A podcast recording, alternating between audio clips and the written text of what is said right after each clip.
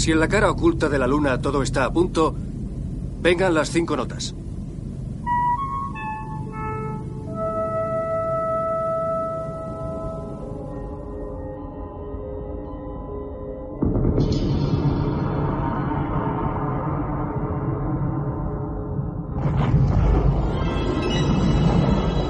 Mira, mira. ¿Qué es esa luz? Se está acercando. Siento que me observan. ¿Has sentido eso? He visto una sombra oscura atravesando la estancia. ¿Has oído eso? Ha sido como un susurro. Sí, viene del sótano.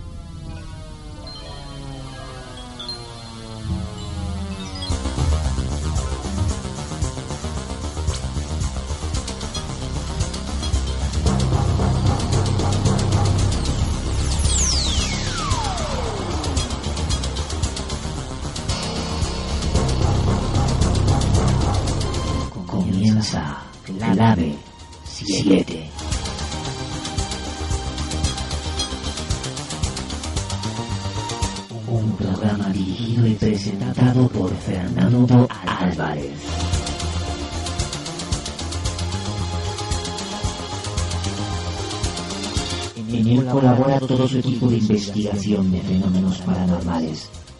Clave 7.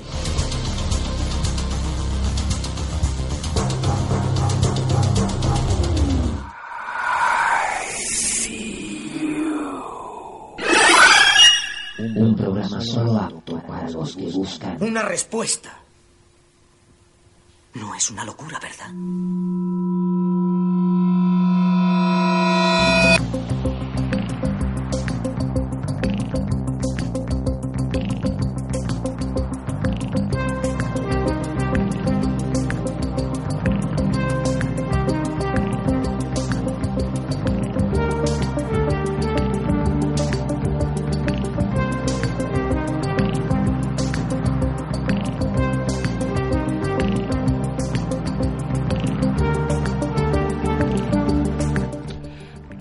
Que soy una persona de una sola obsesión, que apuesta por la amistad, por la lealtad, por la fidelidad. Tengo todas las cartas a un solo número.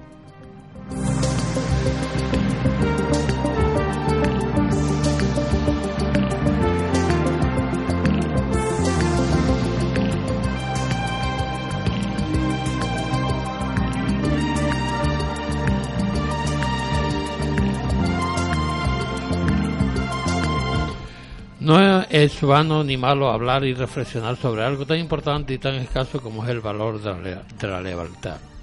Lealtad, qué bella palabra, qué bello y difícil término, al menos para algunos. Lealtad, algo alto y claro, siete letras extraordinariamente importantes, hace de un término algo así como un catecismo, lo que la propia conciencia desarrolla como una evolución y proceso de la persona como tal. ¿Por qué? porque no es algo fácil ni común. Por ello, también como la pérdida de este valor, una persona puede llegar a quedarse sola. Sí, con esta dureza cierta, comienza esta carta a ti, amigo leal, con una reflexión, también a lo mejor absurda y tonta para muchos, porque es virtual o valor, dar valor o como quiera llamarse, conlleva lo contrario siempre. El que es traído está llamado a quedarse solo.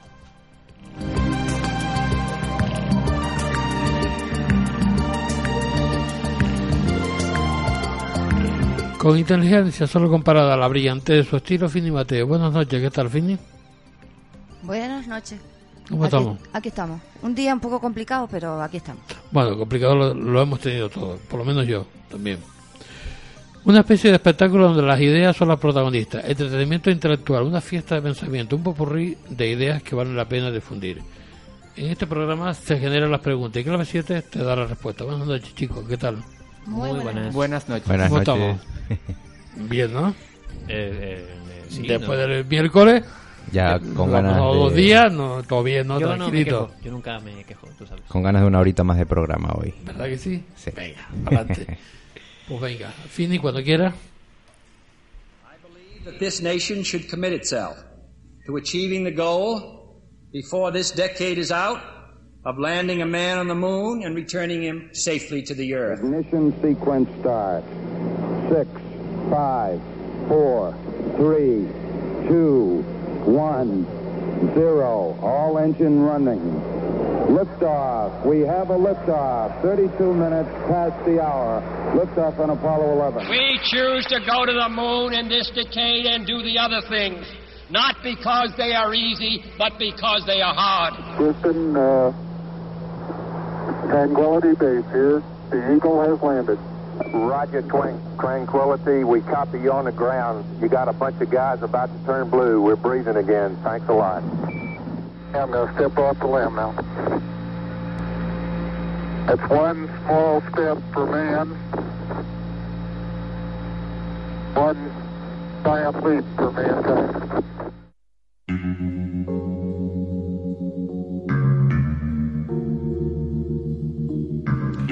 Apolo 11 fue una misión espacial tripulada de Estados Unidos cuyo objetivo fue lograr que un ser humano caminara en la superficie de la Luna.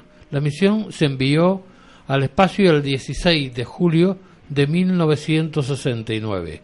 Llegó a la superficie de la Luna el 20 de julio de este mismo año y al día siguiente logró que dos astronautas, Armstrong y Aldrin, caminaran sobre la superficie lunar.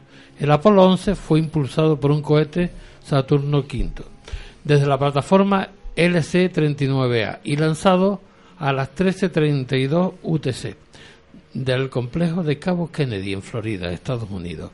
Oficialmente se conoció a la misión como AS-506. La misión está considerada como uno de los momentos más significativos de la historia de la humanidad y la tecnología. Pero ¿realmente hemos llegado a la Luna? Esa es la gran pregunta, ¿no? Sí, esa es la gran pregunta. Sí, Eh, lo que escuchamos ahora mismo era, pues un compendio de, audios de toda la misión del, Apolo 11 concretamente. Eh, se escuchaba la voz de Kennedy, eh, primero anunciando que pondría, eh, antes de terminar la, década, pondría un hombre en la Luna, eh, y luego pues eh, anuncia el- la llegada del, del, Eagle, eh, del, del águila, a, a la superficie lunar. La pregunta de si realmente fuimos o no a la Luna de, no es nueva. ¿vale? Mm. De hecho, las encuestas que se realizaron, eh, la realizó una, una prestigiosa revista norteamericana un año después del, de- de- del evento, eh, demostraba que eh, había un gran porcentaje de norteamericanos que no creían que eso hubiera sido posible. Y eso que era su nación. Ujú. No es que hubiese pasado en, en algún lugar europeo, no, no, estaban hablando de, de- de un logro de su propia, de su propia nación. Mm, Pero claro, a lo largo de, la historia se cumplen eh, 46 años, si no me equivoco, de, de ese, evento. Eh, han habido eh, diversos autores que han eh, avivado, por decirlo así, el, el debate. Eh, y un poco de ahí es de donde hemos nosotros mm, tirado para... Sí, que lo llaman la, la, la Apolo escépticos, ¿no? Exactamente, sí. Así se, se le, La se- Apolo escépticos. se le Eh, conoce. la hemos considerado esta, este tema por los 40 años que, que ha cumplido ¿no? la, esta misión, pero siempre sigue eh, esa mm, esa incógnita de que si hemos llegado o no hemos llegado, si fue en un plato de televisión de Hollywood eh, y después eh, por la carrera que, que, que tenían con, los, con Rusia quisieron llegar primero ellos con, con una película inventada y después llegaron. No lo sé, hay muchas teorías sobre el tema, ¿no? Que, que espero que, que Mm. es la más, debatir esa es la, aquí, ¿no? la- quizá la más controvertida eh, eh, al menos en Norteamérica quitando la, la, la versión española sobre todo popularizada por eh, Juan José Benítez en, en, en su eh, en su programa eh, televisivo de televisión española que se llamaba Planeta Encantado Eh, la versión digamos americana eh, de la de la conspiración eh, sobre todo em, avalada recientemente, bueno, recientemente en la historia, por decirlo así, eh, viene a colación de un libro eh, publicado que es uno de los mayores mm, detractores, digamos, de, de, uno de los mayores eh, apolescépticos, como tú dices, que se llama Bill Casing. Em, este señor en el año 91 escribe un, un libro en el que, eh, bueno, básicamente su libro significa eh, nosotros nunca llegamos a la Luna. Básicamente esa es la traducción en, en Ah, castellano. dicho así, Sí. directamente. Sí, esa es la traducción del título, vamos a decirlo así. El título es algo más largo, tiene un subtítulo, pero básicamente eh, te hace una idea de lo que cuenta. Pero lo cuenta desde un punto de vista técnico. Eh, Bill Casey eh, pertenecía o mm, trabajó durante, durante cierto tiempo para una empresa que era la que fabricaba eh, la- el sistema de cohetería para el, proyecto Apolo. Eh, trabajó como jefe de publicaciones técnicas para la sección de investigación y desarrollo de la empresa eh, llamada Rocketdyne durante los años eh, 56 y 63. Y esta empresa era la encargada de, diseñar los cohetes que enviaron eh, al hombre supuestamente a la Luna. Entonces, Bill, eh, Bill Gates, basándose en sus conocimientos eh, ciert, eh, sobre ciertas cuestiones de- derivadas de ese, viaje, pues postula, por decirlo así, en su libro, eh, datos que para él son incongruentes. ¿Vale? Uno de los principales, por ejemplo, que él, hace, mención, de hecho, él también aviva esa teoría de la producción, en teoría de, del señor. bueno, dicen que quien dirigió esa supuesta película fue eh, Stanley Kubrick, vaya, pero bueno, tampoco está demostrado el asunto. Eh, Bill Gates, por ejemplo, fue el primero en apuntar en las mm, discrepancias que aparecían en, o las que él eh, entendía que aparecían en eh, las que eh, llaman por ahí las fotos de la discordia, las fotografías que la NASA hizo públicas en su momento em, de la misión Apolo. Y, por ejemplo, basándose en sus conocimientos en cohetería, él hace mención a eh, el, supuesto cráter, eso es muy conocido dentro de los, de los Apolo escépticos, el supuesto cráter que debería dejar el, el Eagle, el, módulo espacial, a la hora de aterrizar en la Luna. Debajo del Eagle tenía un, cohete, vaya, que era capaz de, de- de generar un- una potencia determinada, eh, lo suficiente como para aterrizar y también, eh, eh, bueno, para aterrizar principalmente, porque esa parte del, del módulo no, no- se va nunca, para aterrizar de manera vertical en la superficie de la Luna, por decirlo así. Y hacer un, aterrizaje lo, más suave posible. Pues esa potencia necesaria para, para mantener el módulo más o menos estable, él dice que es suficiente como para haber dejado un cráter bien claro en la superficie de la Luna debajo del módulo. Es que Vale. Cosa que no la- aparece en la fotografía. La cronología aquí de- del vuelo y me parece impresionante, ¿no? Porque dice eh, el 13 de, ju- de junio, tres semanas antes del lanzamiento, comienza la carga de queroseno de tipo RP1. En la primera etapa de Saturno V, un, tra- eh, un trabajo que termina seis días después, el 15 de julio, ocho horas antes de la hora prevista para el lanzamiento y para evitar pérdida por evaporación, se procede al bombeo de oxígeno líquido, el LOX, e hidrógeno líquido, LH2. En los tanques de las tres etapas de cohete, estos últimos propelentes son eh, almacenados a alta presión y a bajas temperaturas, por lo que se le denomina genéricamente criogénicos. Es decir, que cuando lo lanzan, eh, sale de ahí un chorro de agua helada para Pero que no se caliente de la cantidad de, de- Claro. de- de combustible que tenía. Pero, eh, Porque si no se calentaba y reventaba. Estamos hablando del cohete que sacó. Ese sí necesita mucho más potencia. Claro, claro, no, te lo digo porque estaba, estaba leyendo la cronología Sí, del, claro. del despegue.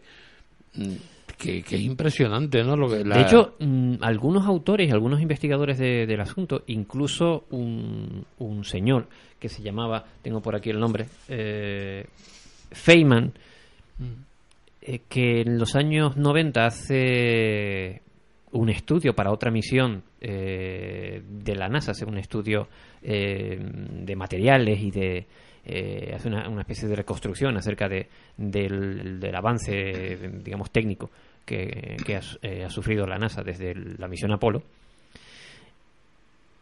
Y el hombre descubre unas cosas muy raras. ¿vale? Eh, hace, hace mención en ese estudio, fíjate cómo es de eh, ridiculizante, por decirlo así, para la NASA, que lo incluyen como un anexo en, en el estudio global de esa misión, que a ver si lo encuentro por aquí, que, ¿a qué misión? Eh, me refiero yo, eh, el Challenger, para misión espacial Challenger. Eh, pues ese anexo, ¿vale? Lo incluyen eh, de manera que casi parezca eh, inexistente dentro del estudio global. Porque él, en- él dice mm, casi a las claras que eh, gran parte del supuesto arsenal tecnológico, por decirlo así, que tenía la NASA para enviar a las misiones Apolo a la Luna, eran, él dice que de lo que ellos contaban a lo real, eh, había un salto abismal. Con lo cual dice, no sé exactamente cómo es posible que enviasen a, tres personas a la Luna en el año 69. Fíjate cómo... eh, y es un señor que trabaja para, para, la, agencia, para la NASA. Este, este señor, sin saberlo, está ayudando eh, a los eh, apolescépticos a, que opinan que la NASA probablemente en el año 69 aún no tenía tecnología suficiente como para mandar a alguien a la Luna. A mí me surge a mí me surge una pregunta y es que si un montón de gente vio el lanzamiento a pie de a pie de calle, por decirlo así, eh, cuando salieron de la Tierra, si no fueron a la Luna, ¿qué se quedaron? Orbitando. Debería- deberías conocer la teoría del señor Casey. Eh, Yo- es una pregunta Deberías que- haber visto la película, por O- ejemplo, también de Apolo 13. Que ahí más o menos tiran, mm, eh, dan un poco los tiros, ¿no? Eh, resulta que, antes de despegar, antes de despegar viene un tío por detrás y le dice, tienen que salir ya, sacan de aquí, sacan de aquí. Y al final acaba despegando lo que es el cohete sola- solo, sin ningún Eh, astronauta. eh, eh, ¿cuál era? Andrómeda 1. Eso fue, eh, no, Apolo 13. Se llamaba así la película. eh, que era lo mismo. O sea, perfilaba muy bien la teoría de, de- del alunizaje, pero con Marte. ¿No? Haciendo un total, un montaje total sobre el asunto, ¿no? Eh, pero creo que eso fue un poco improvisado. De repente ellos tenían previsto enviar a los astronautas a Marte y de repente hubo un cambio de planes por algún motivo, por algún fallo creo que era mecánico o algo de eso, que, de que no iban a sobrevivir y lo sacaron y prefirieron, prefirieron eh, montar un escenario y hacer el... Pues eso está basado en la teoría del Sí. señor Bill Casey, eh, que él cuenta básicamente que eh, eh, ellos ruedan una especie de ensayo, por decirlo así, que es lo que luego radian para que todo el mundo lo vea en directo, lo, lo llevan a cabo en cierta base muy conocida en el estado de Nevada, en Norteamérica, eh, evidentemente con toda la tecnología eh, de la época en cuanto a televisión y a medios técnicos. Hay que tener en cuenta que un par de años antes eh, Stanley Kubrick había eh, mm, grabado, en- ¿cómo se llama esto? Eh, 2001. 2001, exactamente, una edición en el espacio. Y ahí se ven imágenes brutales de la Tierra desde el espacio y toda esa historia y no se había salido todavía fuera. O por lo menos no había salido un humano, eh, eh, bueno, Yuri Gagarin a lo sumo, pero no sé si estaría por esa época. Con lo cual, eh, efectos especiales ya se conocían, ¿vale? Entonces, en teoría, eh, se llevaron a los, a los, a los astronautas para allá eh, unas semanas antes, digamos, para rodar todo el asunto. Y luego eh, lo que quedaba era, claro, cuando hablo de una base eh, súper secreta en, en, el- en- Nevada, ¿a quién no le viene a la cabeza el Área 51? Pues supuestamente se lo llevaron allí. Pues vale, eh, pero claro, ese era el, making of. Ahora había que significarlo, ¿vale? Eh, y en la escenificación se supone que lo que enviaron al, al espacio fue un cohete vacío. Eh, pero también yo he estado oyendo la, la teoría de, de que realmente sí fueron a la Luna, pero como parecía que era imposible recibir la transmisión a tiempo real del evento, pues quisieron hacer un, un vídeo falso, ¿no? Para que, para que la gente lo viviera de alguna manera, ¿no? Sí. O que tenían un vídeo preparado por si la cosa Eh, fallaba. exactamente. ¿Vale? También. Porque, aunque luego llegasen al día siguiente, ¿vale? Pero la idea era eh, ganar a los rusos, se supone. Que era la idea de. de- de- La, la peli que yo te decía, Carlos, era Capricornio 1, Sí, ok. que es donde hacen, o sea, también sacan a los astronautas a última hora, porque hay un fallo en el cohete, lanzan el cohete solo, y luego el cohete, pero vamos, con la idea de después de meterlos, o sea, de que cuando vuelva al cohete ellos vienen y tal, y hacen como que... Que es una película del año 78. Sí, y Vale. lo que pasa es que el cohete se estalla y después se tienen que cargar a estos tíos, porque entonces... Mm. Y hay una película de. Creo que es de la saga de James Bond que se llama Diamantes para la Eternidad, que es del año 70 y que habla más o menos de lo mismo también. Eh, Aparte del documental famoso francés que se dio por el Día de los Inocentes, ¿no? eh, alternativa 3, sí. Alternativa 3 se llamaba, yo no Sí. me acordaba del nombre. Yo Sí, sé que lo, Ani, lo vi. quiera. Ani, sí, perdón. Sí, no, no, no pasa nada. Eh, hay otra, no es una teoría, sino que es lo que también ciertas personas lo, lo llegan a pensar y a lo mejor pues tienen también razón. Una de las teorías que se dice que el hombre no llegó a la luna es porque si en aquel tiempo eh, con la técnica pues que había que era más bien pobre realmente porque mucho se ha dudado de la técnica que, que tenía la NASA para impulsar ese cohete y llegar a la luna eh, se hizo todo lo que se hizo y el hombre supuestamente llegó a la luna, la gente se pregunta si eso es verdad. A partir de ahí, a partir de ahí, ¿cómo es que el hombre no ha seguido yendo más a la luna físicamente? Porque supuestamente hemos avanzado tecnológicamente muchísimo.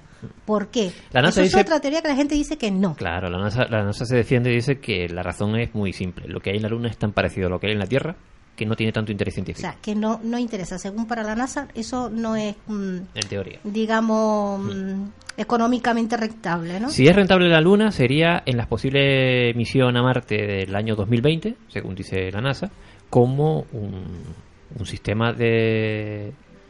como si fuese una, un- una estación de servicio a medio camino, vaya. Había una noticia que yo leí hace un par de días que decía que la NASA le dejaba ru- eh, la luna a los rusos. Porque Sí, los rusos yo también la- la- oí, sí.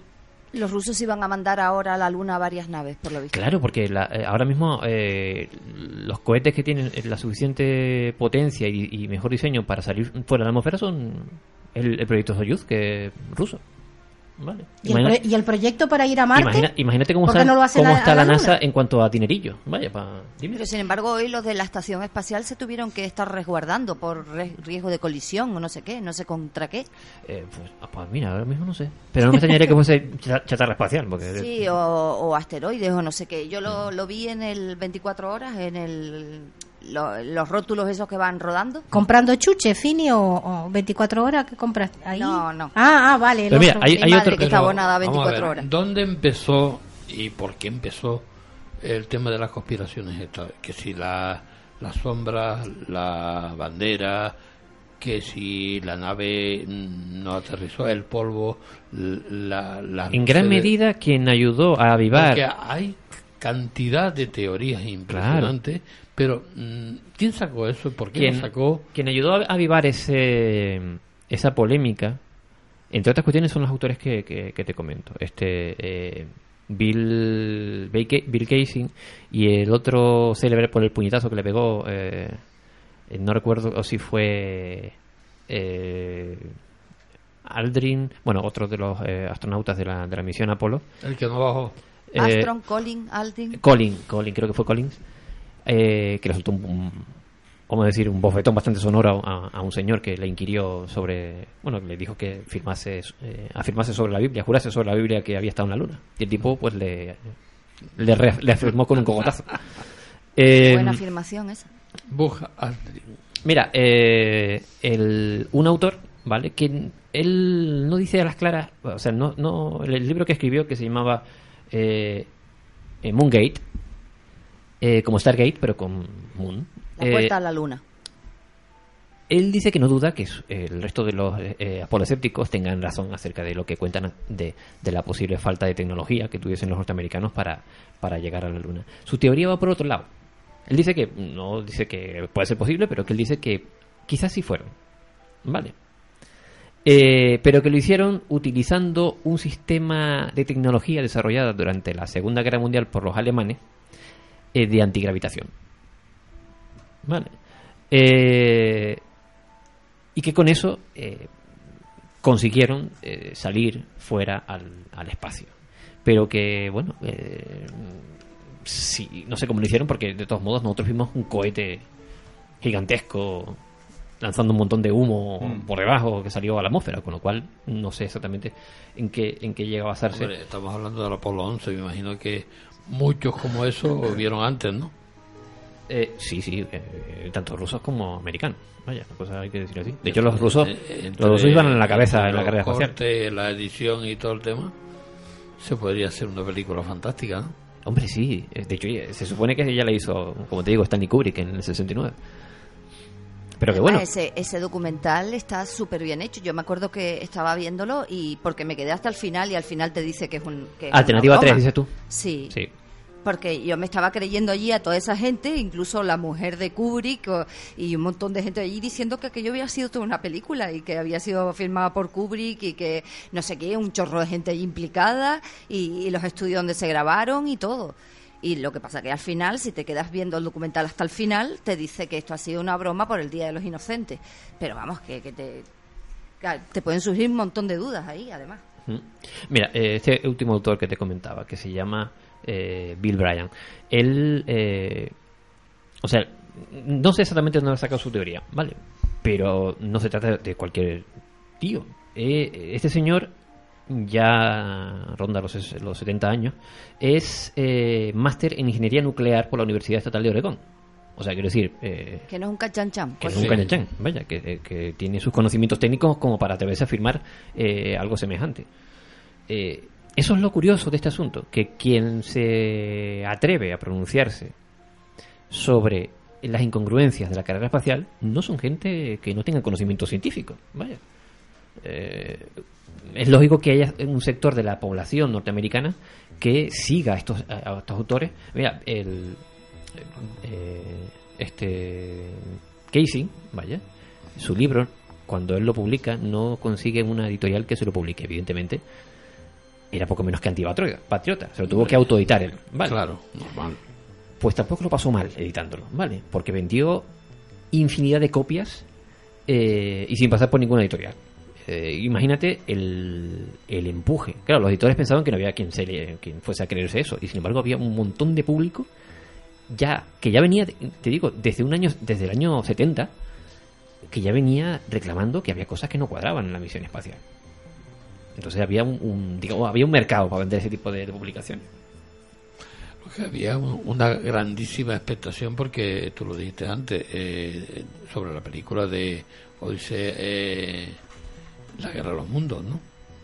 Sí, que es más antigua. fue- de la- es, más antigua entonces Pero la guerra de lo los que mundos ya venía ya lo tenía que ver con Marte, que, iba- que ibas a llegar allí y que ibas a- te ibas a encontrar pues no sé una civilización o algo ¿no? Esa es otra parte de la polémica. Esa es la versión española.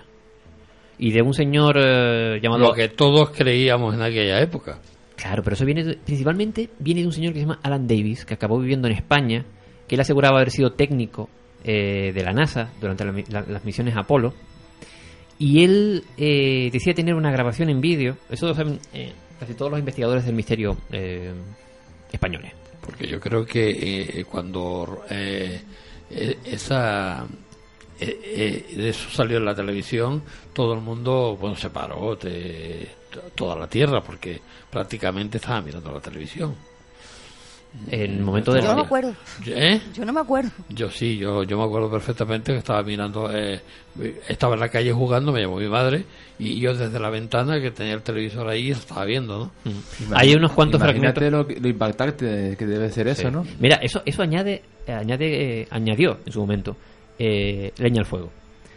En los años, eh, creo que entre los años 90 y 2000, la NASA hace un anuncio eh, diciendo que las grabaciones originales de la misión Apolo eh, se habían perdido.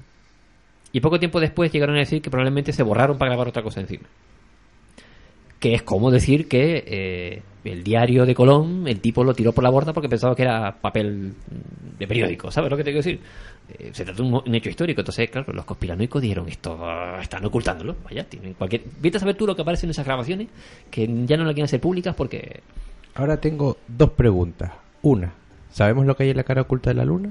¿Sí o no? Sí. Sí. ¿Seguro? Más que tres todavía. Oscuridad de momento.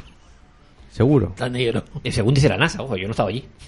yo te digo lo que, lo que dice la, la Agencia Nacional Bueno, de... porque si nos ponemos a conspirar aquí, podemos em, hablar de ese lado oculto de la luna, ¿no? Porque si ya han mandado una sonda que ha llegado a Plutón... Sí, la New Horizon. Después de nueve años también. Sí, sí, sí.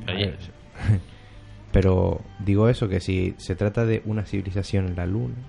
La primera La sonda que eh, hizo una, una prospección, por decirlo así, aérea o espacial, no es que haya aire- en la Luna, eh, en torno a la Luna, fue rusa. De hecho, la primera sonda que pisó la Luna fue rusa. Vale. Lo que pasa es que los rusos no llegaron a tiempo a subir un humano allí. Es decir, que la cara Al menos oculta eh, vivo, era rusa. Que se sepa. La cara oculta era, era rusa, ¿no? La allí, la- allí decía, bueno, aquí eh, esto es de, de aquí para allá, no se, no se puede pasar, ¿no? No, todavía no, se, aquí para acá es todavía no se ha hecho en rayas. Ya verás tú, si, si realmente le llegamos a colonizar, ya van las rayas los, los, los señores. Pero lo que hay en la, en la cara oculta de la luna son más cráteres todavía que la cara visible. De hecho, está, no, hay, no, hay, no hay una presencia de mares tan grandes como los que, lo que llamamos mares. De todas formas, ahí en la cara oculta es que no hay comunicación con, con No. Houston para nada. No. no sé por qué, pero no hay porque la luna eh, no gira en torno, o sea, gira en torno a sí misma, ¿vale? Pero la rotación es sincrónica de manera que eh, la, siempre muestra una cara a la Tierra. Mm. Pero desde la visión nuestra y desde una persona que estuviese en mar en la luna, la luna no parece girar, porque la Tierra nunca aparecería por el horizonte de ese lado, con lo cual es como si tuviese una montaña delante gigantesca y la misión de radio no, no la traspasa. Sí, Pero hay- estabas hablando de, de la conspiración española del señor Davis. ¿eh? Sí, Alan Davis. Y, y de, de esas fotografías extrañas que trae, que, que, que ruedan por ahí, y, Sí, y- deberíamos, deberíamos ¿no? hablar de ella, por supuesto. Sí, pero este detalle que me lo comenta Fini. Alan Davis fue un, fue un señor que vivió en el sur de España. Es curioso porque hay una, una entrevista que le llegó a hacer cierto investigador, eh, mm, no sé si sevillano, garitano, sé que es del sur de España, pero no recuerdo su nombre, que me disculpe. Que es la única entrevista, creo que se hizo para televisión. Y se escucha el señor hablando con acento eh, americano, ¿vale? Español, muy curioso. Él afirma ser, haber sido técnico de telecomunicaciones o de no sé qué historia de la NASA, no recuerdo muy bien, te hablo de memoria. Eh, porque curiosamente no me, no me centré en, en- en esa historia para, para el programa de hoy, curiosamente. Pero bueno, eh, él afirmaba que pudo ver y grabar a través de los monitores, porque estaba en tierra, y él grabó eh, a través de la pantalla, vaya, con, con una cámara, eh, lo que parecían construcciones en la Luna. Y que fueron inspeccionadas por el personal que viajó en la misión Apolo. ¿De acuerdo? Esto es de los años 80. El hombre estaba retirado, vivía en España, con lo cual eh, ya no tenía el peso de los norteamericanos o de la CIA encima, se supone. No lo sé. El caso es que esa, esa historia se viene a reforzar cuando Juan José Benítez eh, firma para Televisión Española Planeta Encantado. De hecho, un programa súper polémico porque los eh, lo- el círculo escéptico, por decirlo así, español, eh, redactó un, un documento que entregó a, a la televisión española para que no emitiesen ese programa. Un documento con 10 millones de firmas, un montón de firmas. Eh, evidentemente no lo consiguieron porque se emitió. Y uno de ellos lo dedica íntegramente a las misiones Apolo. Eh, Juan José Benítez afirma que llegaron a la Luna, por supuesto que llegaron a la Luna. Pero llegaron a, a que toda la historia esta de la carrera contra los rusos era mentira. ¿Vale? Era únicamente un intento de, de, mantener la atención en otro lado. La idea era llegar a la Luna porque sabían que allí había algo raro y querían inspeccionarlo. Y muestra en ese documental un- una grabación de no sé cuántos minutos, bastante larga, de los astronautas del Apolo caminando dentro de una- lo que parece una construcción de piedra súper antigua. sí, pero claro, ¿cómo consigue Juan José Benítez esa grabación, no? Él dice que se la envía un tal, un señor con un apodo especial, eh, un tal Mirlo Rojo, ¿no? Mm. Eh, claro, él dice que no puede eh, delatar su, su identidad, porque si no Mm. perdería pues prestigio o tendría problemas en su trabajo, ¿no? Seguramente sería un señor de la CIA o de alguna agencia de inteligencia. Sí, suponiendo que todo eso Suponiendo sea que sea cierto. Claro. Pero en el, en el documental, el- al final del documental, él mu- muestra una grabación que te digo, dura como 10-15 minutos, en la que se ven pues dos, tres astronautas, eh, uno, dos concretamente, que son los que bajan del Apolo, eh, caminando dentro de, de- Bueno, primero se ven fuera, se ven esa, esa especie de construcción, luego se ve cómo entran, de hecho se ve una imagen, eh, va grabando uno de ellos, se ve el módulo eh, lunar, el Eagle, posado, a través de, una ventan- de un ventanuco de, un, de una De hecho, hay que reconocer que las imágenes son impactantes en el sentido de que Sí, están sí. muy bien hechas y construidas. Si, si es que realmente las hizo alguien, si Vamos a realmente ver, es, con la eh, tecnología del es año un documento 69, falso. Suponiendo que sea del, del año 69. Estaba perfecta, ¿no? Sí, Estaba eh, perfecta. pero ojo. Yo sigo pensando en la, en la pregunta que hizo Ani. Eh, ¿Por qué no han seguido yendo allí a la Luna? O Porque siguen yendo en, en secreto. En secreto. la teoría de Juan José Benítez, eh, o la de Milo Rojo, no sé, eh, y los voces en ese documental, la razón por la que no vuelven a la luna es y es la es- esa fue la, la última de las misiones ¿No será que porque- echaron de ahí? porque bombardearon la luna Bombardearon Sí. la luna. Supuestamente Por, destruyeron. la, por las estructuras que habían allí. Claro, supuestamente destruyeron esas estructuras, ¿vale? Porque quien quiera que las construyó, eso lo construyó antes de que eh, incluso existiera el humano, vaya. Pues eh, las destruyeron con armas nucleares. Y como la luna está contaminada, pues nadie pudo ¿Pero volver a subir para al qué? ¿Con qué motivo? ¿Con qué fin? Porque descubrir que existe otra civilización, existió otra civilización Entonces, ¿qué mucho más estamos avanzada. haciendo? Eh, ¿Mandando cohetitos para arriba? Para arriba? No ¿Y tendría, algo, sacando fotitos? no tendría algo que No, ver no. la religión ahí. Eh, tendría que ver Porque, todas las... amigo, en aquel, en aquel momento pensar eh, que en la luna existió otra civilización, entonces la Biblia, No la de teoría, Rojo. no somos los únicos. Será el... A ver, el que tenga, el que tenga la, la- la batuca, ¿no? No lo sé, pero ojo que esto es un documental presentado por Juan José Benítez en la década de los 2000. Con lo cual, no- no- que él dice que la grabación es del año 60, pero yo qué sé. A ver si tú me entiendes, vale. Pero bueno, esa es, digamos, la teoría española. De, del, o la de Milo Rojo, de por qué no se ha vuelto a la Luna. La Luna, en teoría, está contaminada eh, por eh, explosiones atómicas. Hay que avisar a los rusos. Eh, sí. Que se vaya a la piscina, hombre. Aquí tenemos un comentario de un oyente, dice que no van porque no hace falta. Eh, eh, sí, eso es lo que dice la NASA. Eso No, eso es lo que dice Guille. Eso es lo que que se vaya a la- la piscina, hombre, que se deje de, de estar de... Pero, pero básicamente eso es lo que dice, es lo que dice la NASA. Lo que hay en la Luna no es suficientemente interesante como para costear otra misión. Eso es lo que dicen ellos. ¿Y de quién salió la teoría esa que eh, dicen que, a- aparte de que había un desfase entre lo que se estaba oyendo desde allá, para que si ellos veían cualquier cosa, poder cortarlo a tiempo, y que en algún momento determinado echaron a toda la prensa porque algo pasó? ¿Eso al final, qué- eso, qué- qué- ¿en qué quedó eso? Pues ahí, Otro misterio, Fini. eso quedó ahí. Eh, es, eh, como el resto de, de las teorías de, Porque de la eh, conspiración. incluso en la tele salió un señor que dice que había estado allí de prensa y que es verdad, Sí, que lo cortaron fuera. en- no me acuerdo cómo se llama. En Robledo de, Chaleda, de Chabela, creo que es donde, está la base de seguimiento.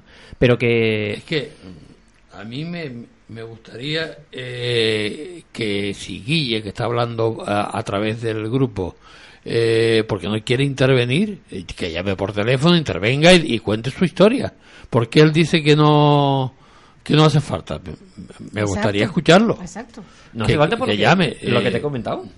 ¿Eh? Que no hace falta en teoría. Lo que Porque ya, lo- ya eliminaron todas las pruebas. No, la NASA dice que no van allí porque lo que hay en la Luna no es suficientemente interesante como para costear otra misión. Que lo que hay en la Luna eh, es que eso es lo que también dicen los eh, conspiranoicos. Vaya, si las piedras, la composición de las piedras de la Luna son exactamente igual a la composición de, la pied- de las piedras de la Tierra, eh, eso me lo dices tú. Vale, que me dice a mí que tú esas eh, piedras no las cogiste del barranco que está enfrente a tu casa. Si tienes Y- una composición, Y, puede haber sido y igual. lo que también leí una vez o escuché también en televisión de que las piedras, por lo visto las piedras que que se trajeron de la luna, que hacían crecer más rápido tanto los, los vegetales como algo de eso que salió también salió en, el de Fernando Jiménez de los. Sí, se han dicho muchas cosas, pero mm, no. Las piedras de la luna, en teoría, Pero, son pero, pero exactamente igual que yo, las nuestras. Pregunto yo, Carlos, las razones por las cuales el hombre sí fue a la luna. O sea, existen razones reales. Eh, Aparte de las visuales de, de- de- vamos, de lo que queda registrado en las cámaras. de o sea, por- físicas, razones físicas aquí, en la Tierra. Se llegaron a traer piedras, por ejemplo. Mm, Sí, porque no hay otra cosa allí en la luna, en teoría. Y, y el tema que yo te comenté antes, el, el famoso espejito que quedó allí. Sí, eso, eso ¿qué, hay de cierto sobre eso? Son. eh, y no solamente han dejado eso, han dejado sismógrafos, por ejemplo, para, para comprobar si la, la luna tenía algún tipo de sismicidad o de. o que de hecho la tiene. Ahí se producen terremotos en la luna, según dicen ellos. Eh, hay unos eh, espejos eh, que han colocado las diferentes misiones que fueron después, el Apolo. eh, el Apolo 12, el Apolo 14, el 15, bueno, dejaron en diferentes eh, sitios donde, donde ellos se posaron una pequeña estación de seguimiento. Esos deflectores eh, sirven básicamente para comprobar la distancia que existe entre la Luna y la Tierra, entre otras cuestiones, y la miden desde aquí. Por esos deflectores sabemos que la Luna se, se aleja eh, paulatinamente de la Tierra eh, a una razón de no sé cuántos centímetros por año. Y son visibles desde, desde la Tierra, lo, lo podemos Según ver. dicen los astrónomos, yo nunca lo he conseguido dice- porque no tengo dicen que telescopios con tan un potentes. pero telescopio puedes llegar, Sí. teniendo las coordenadas, puedes llegar a verlo. Quizá con llegar a ver el, el- Bueno, el- el- el la- brillo, el el destello. brillo, en todo ser. caso, De todas formas, eh, eh, no sé si fue el año pasado, eh, se hizo pública una noticia en la que eh, una sonda, la tiene un nombre muy curioso, se llama Reconnaissance. eh, mm, no recuerdo qué más el nombre. La que- Perdona, sí. perdona, Carlos, porque tenemos a- al otro lado, al hilo telefónico, a Guillermo Sureda. Buenas noches, don Guillermo. Muy buenas noches. Hola. ¿qué tal? Vamos a Es ver. un placer. Hola, Carlos. Vamos Es a ver, un placer usted- escuchar este tema que me apasiona tremendamente. Sí, qué hace que no bueno? Vamos a ver. eh, ¿te, ha- te has ido de vacaciones y estás dando la lata? Bueno, de vacaciones con trabajo. Ahora mismo estoy montando el ordenador que voy a usar el, este, el verano. Sí. Pero, pero con mucha pasión escuchándolos a ¿No será el ordenador que utilizó la NASA para, para eh, conocer la, la Luna? Bueno, so, mi novia es el ordenador que me monta a mí. Pero bueno, Ah, eh, vale, eso vale. ya son opiniones. Me parece muy bien. Vamos a ver. eh, usted dice que no hace falta que vayamos más a la Luna. Bueno, primero Usted estuvo allí, lo de- ¿verdad? Eh, hombre, yo soy, tú sabes, yo soy un gran apasionado de la ciencia. Yo hubo una época de mi vida que quería ser astronauta y sigo sintiendo pasión, pero no la suficiente como para meterme a hacer ciencia, que es lo que hace, por ejemplo, la novia de Charlie, que es bióloga y hace investigación. Sí, los Yo me dedico puramente a disfrutar de, de descubrimientos de la ciencia, ¿no? Y entre ellos de, de- de- la NASA invirtió muchísimo tiempo, dinero y esfuerzo en conseguir cosas más grandiosas. Pero bueno, yo quiero men- mencionar primero una parte que es lo de los lentes que dice Ani. Y, No, y, que bueno, lo yo no dice sé- Carlos. Carlos, bueno, lo- bueno, esto hay aplicaciones que vienen para el móvil que las puedes descargar que te dicen un montón de datos de la luna, entre ellos la distancia con un error ridículo, a veces de metros según la aplicación. Vale, estamos Eh, hablando de- de aplicaciones de hoy en día. Estamos Sí, hablando aplicaciones nosotros del año del Ah, año aplicaciones que las descargas al 69. Sí, pero de lo que está él hablando son de las pruebas que tenemos de que realmente alguien pisó la luna para colocar eso allí. Vaya. Bueno, pues esto, bueno, esto hay, hay cosas más que pruebas, ¿no? Pero esto no es una prueba en sí, sino es uno- un, un uso que se le da a los espejos estos que dejaron en, en, en una de las misiones. Eh, son un tipo de espejos que se llaman retroreflectores. Son muy fáciles, son, mira, eh, comúnmente los que cuando ves un coche que desde atrás que lo iluminas están apagadas las luces y ve cómo brilla mucho el- el- las luces del coche, el que está apagado frente a uno, se debe a que si lo miras de cerca, vas a ver, son pequeñitos, tienen unas estructuras que parecen pirámides de tres lados, que realmente es una esquina de un cubo. Entonces, estos se le llaman retroreflectores. Y los que juegan billar saben que si uno tira una bola de billar de cualquier ángulo contra una esquina de la mesa, rebota del mismo ángulo. Bueno, este es el mismo sistema que usan los agrónomos y agrimensores para medir distancias. Tienen unas, unas, unas, unos eh, aparatos ópticos que consisten en, en un retroreflector, en una esquina de un cubo, o sea, donde se juntan las tres eh, superficies planas que componen esa esquina, y entonces de cualquier lado que le des una luz refleja en la misma dirección. Bueno, el uso que tiene esto y los que han colocado en la Luna son iguales a los que usan los agrimensores y lo que se hace es que desde un punto do- donde se conoce muy bien la posición, donde, por ejemplo, donde está un, eh, un radio, un radio, perdón, un telescopio óptico, pues ahí hacen, mandan un pulso de luz con un láser desde, por cierto, se usa el láser no por razones mágicas ni nada de esto, simplemente porque es muy potente y la luz no se dispersa para los lados. Se enfoca a través del telescopio, se manda, se- es un pulso del que se conocen muy bien las características, o sea, el, el largo del pulso, el momento de emisión y todas estas cosas, y entonces se espera el eco, y el eco del pulso se refleja en estos reflectores. Se podía hacer sin el reflector, pero con el reflector tienes una, lo que llaman en ciencias o en ingeniería, la proporción de señal a ruido muy superior. O sea, queda un destello muy brillante. Entonces ese destello se mide el tiempo que toma en, en re- regresar a la Tierra, se multiplica por la velocidad de la luz y se sabe la distancia y como hoy en día, bueno ya desde hace unos años, los relojes que se pueden fabricar cualquier Casio de estos baratos de 10 euros tiene una, una, una precisión bárbara, pues puedes con- eh, saber con mucha, mucha, mucha certeza la distancia de la Tierra a la Luna. Entonces, una aplicación que ves a diario son, eh, estás repitiéndome, aplicaciones que viene para el móvil que te dice la, la posición de la Luna con mucha certeza. Están basadas en tablas que se han usado, que se han creado eh, haciendo mediciones con este sistema. O sea, ese es el propósito de los retroreflectores. No sé si estoy repitiendo lo que Carlos explicaría, Pero bueno, pero por el otro, básicamente lo que... eh, eh, vamos, que eso está ahí arriba. Y si está ahí arriba, porque alguien lo ha puesto? exacto, y no tiene ninguna magia. Es, ya te Vale, digo, se pueden fabricar con facilidad. Son Pero vamos a ver. ¿por qué no vamos de nuevo a la luna? Ah, pues mira, muy buena pregunta. Y la razón es la siguiente. Eh, lo que vende como propaganda am, los gobiernos es una cosa muy bonita, que se fue para aumentar el conocimiento de la Tierra. De hecho, ahora hay una película que a mí me encantó, Tadeo Jones, en donde se menciona que queremos Sí. volver a la Luna. Sabíamos que lo Sí, ibas a sí, decir. Bueno, pues en la de Tadeo, Tadeo Jones se comenta que vamos a volver a la Luna y hemos puesto una bandera para todos. La mierda. Y tenemos una bandera americana. Sí, Y esto se hizo en plena Guerra Fría. O sea, la razón, la razón principal, bueno, la única razón real por la que los fondos, lo que costó, la- el pastón que costó el programa espacial Apolo eh, para ir a la Luna y los previos programas para preparar el Apolo, fueron puramente el temor a la Guerra Fría. Entonces, la Guerra Fría, la mejor manera de combatir, de combatirla, era decirle a los soviéticos, que eran los enemigos acérrimos de los americanos en ese momento, es mira, nosotros podemos llegar antes y poner las bombas y ya está, y no tiene más historia. Si nosotros ¿Qué podemos pasa? lanzar un cohete que llegue hasta la luna, tú imagínate lo que no podemos hacer lanzando un cohete hasta, hasta donde Ahí está. Ahí está. Y si hubieran, bueno, y de hecho, en el momento que llegaron a la Luna, bueno, también hay otros factores. En el momento que llegaron a la Luna, eh, se puede decir que ganaron la Guerra Fría, vamos. Pero también ocurrieron otros eventos eh, relacionados con, eh, con la sociedad que yo recuerdo de ver esto en los periódicos, yo estaba pequeño cuando el programa espacial, yo estaba Sí, en, tú eras un niño. y, y recuerdo, eh, yo tenía nueve años cuando, cuando fue, bueno, uno de los aterrizajes, perdón, alunizaje, que trajimos una tele al salón, al aula de estudio, y lo vimos y todas estas cosas. Lo interesante es que en aquel momento ya solamente le interesaba a los fans de la ciencia, a los niños pequeños y a la gente le empezaba a estudiar, a interesar muchas más otras cosas. Y de hecho, las últimas misiones de Apolo que fueron a la Luna no fueron eh, en, en primera portada de la mayoría, No, es mayoría de los medios de la época. Mm. Y entonces, pues claro, el público ya no estaba interesado, le interesaba más, yo qué sé, la novia de Kennedy en ese momento. Ya no vendía, Pues, pues, ya no hay pues fondos. claro, y- pues, no, no, no hay mucho más.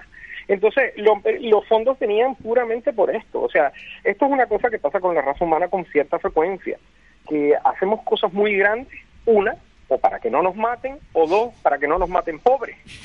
y, la- y las palabras estas son fantásticas, pero el crédito es de Neil deGrasse Tyson, que a partir de que lo escuché en un documental en casa de Carlos, me he quedado prendado de este divulgador, divulgador científico, ¿no?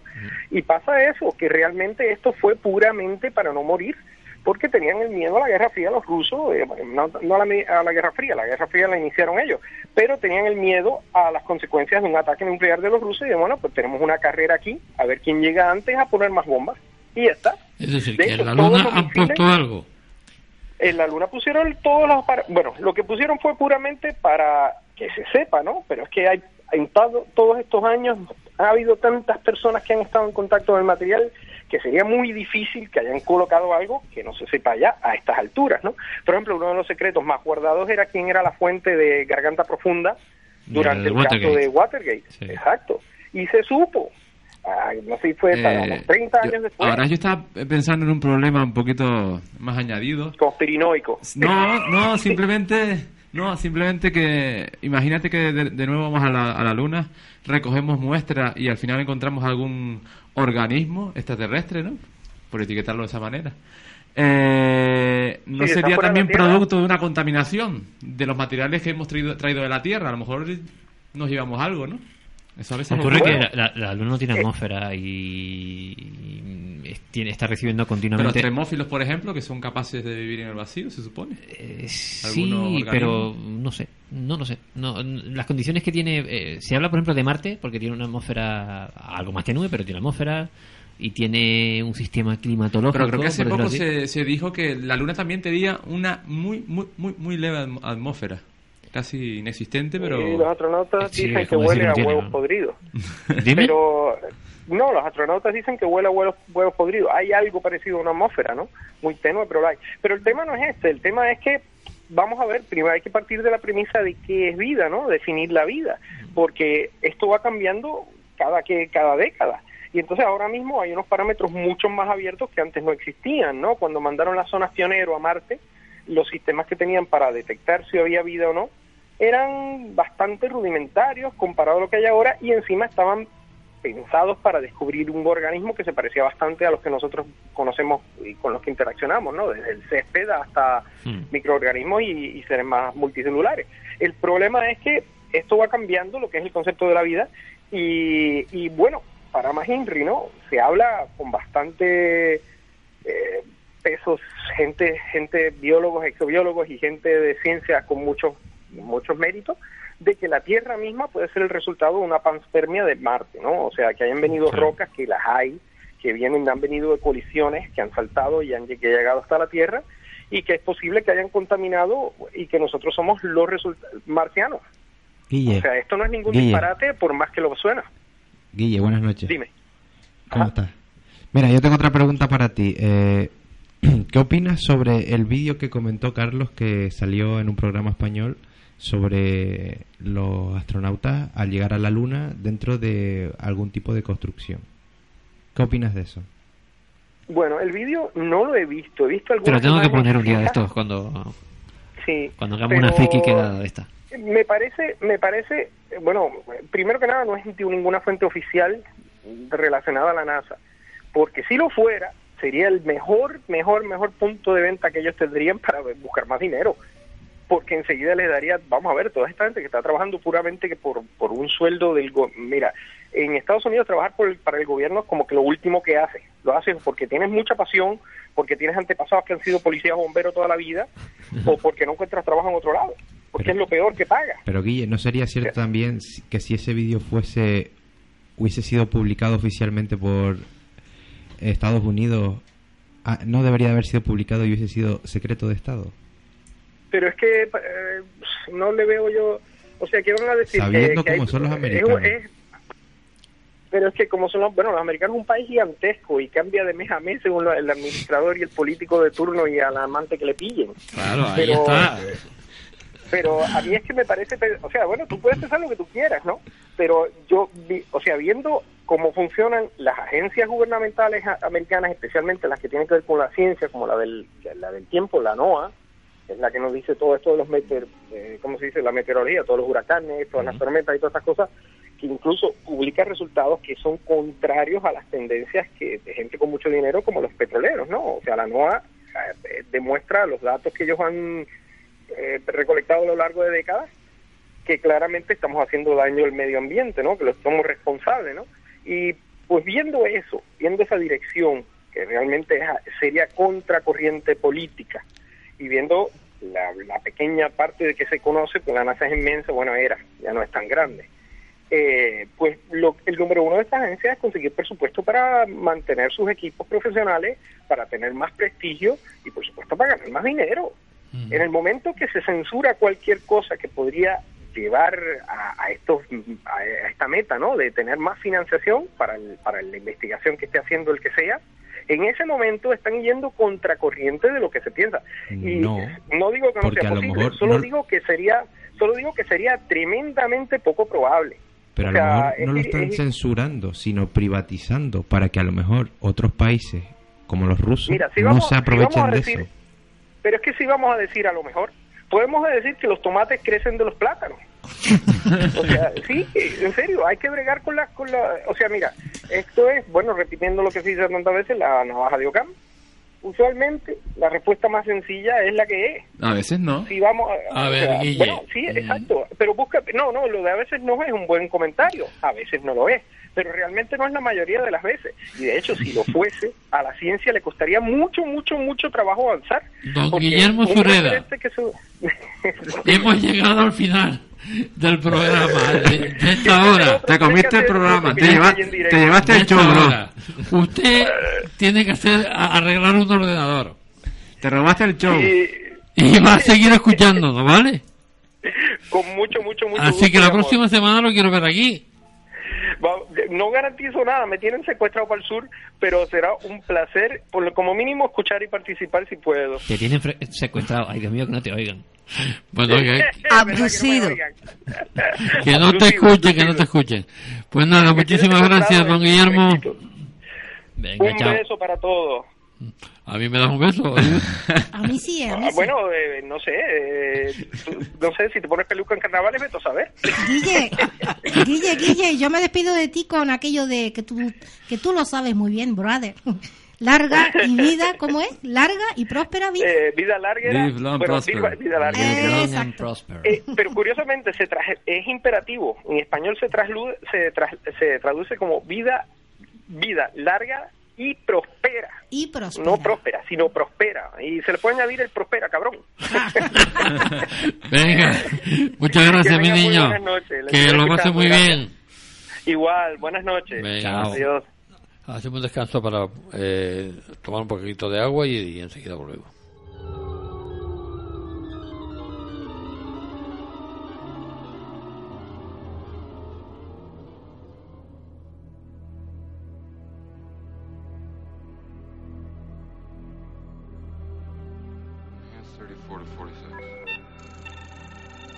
Sabemos que estás ahí fuera. ¿Quieres establecer contacto? ¡Decid algo, muchachos! Grupo de pulsos móviles parcialmente polarizados modulados en amplitud. Clave 7 radio arroba hotmail.es. Escríbenos a nuestro correo. En sintonía, los sistemas funcionan, tenemos señal completa. ¿Cuál es la frecuencia? Búscanos en Facebook, Twitter o Google Plus. Envíanos tus comentarios. Fuente confirmada. Y no está aquí al lado precisamente. ¿Posición? Clave 7 radio.blogspot.com. Habla con nosotros. Te esperamos en nuestro chat. Escuchad.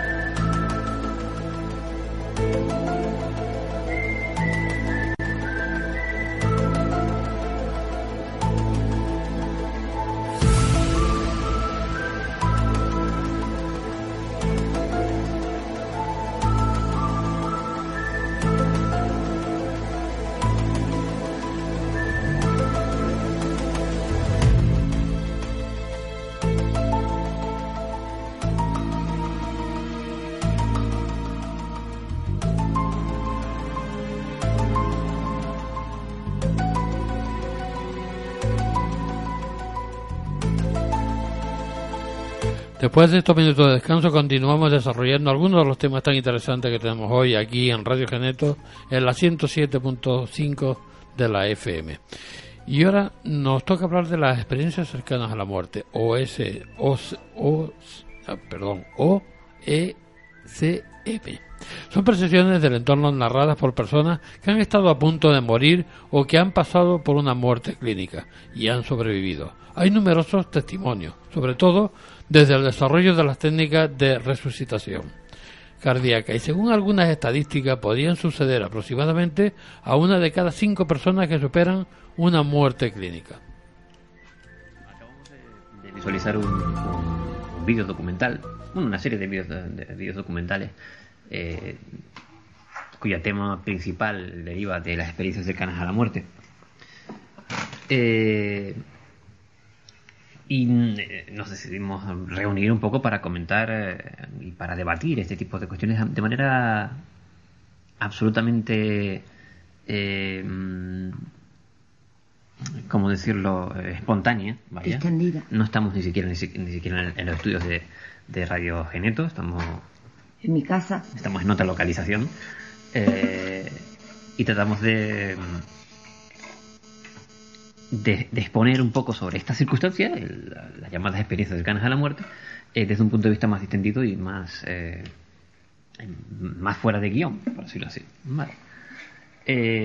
Eh, eh, vimos eh, diferentes documentales que, bueno, el primero estaba enfocado a las experiencias directas de, de cercanas a la muerte, a personas que, eh, ya sea a través de una enfermedad o a través de un, de un accidente, eh, sufrían ese, ese paro, por decirlo así, y tenían esa experiencia extracorpórea, ese famoso túnel y ese tipo de cuestiones. La primera parte, digamos que era de adultos, la segunda se basaba ya en niños, experiencias de niños, y la tercera se basaba en sueños de personas que van a morir. Sí, sueños y eh, percepciones un poco de- derivadas de, personas que estaban en ese tránsito de, la muerte.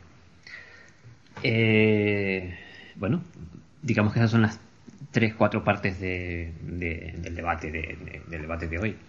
Es curioso una, una expresión, yo la lanzo y ya no batimos en duelo. Eh, uno de los investigadores del- de la primera parte que aparece en el, en el documental, que habla sobre las experiencias cercanas a la muerte, decía algo así como que morimos aquello que vivimos.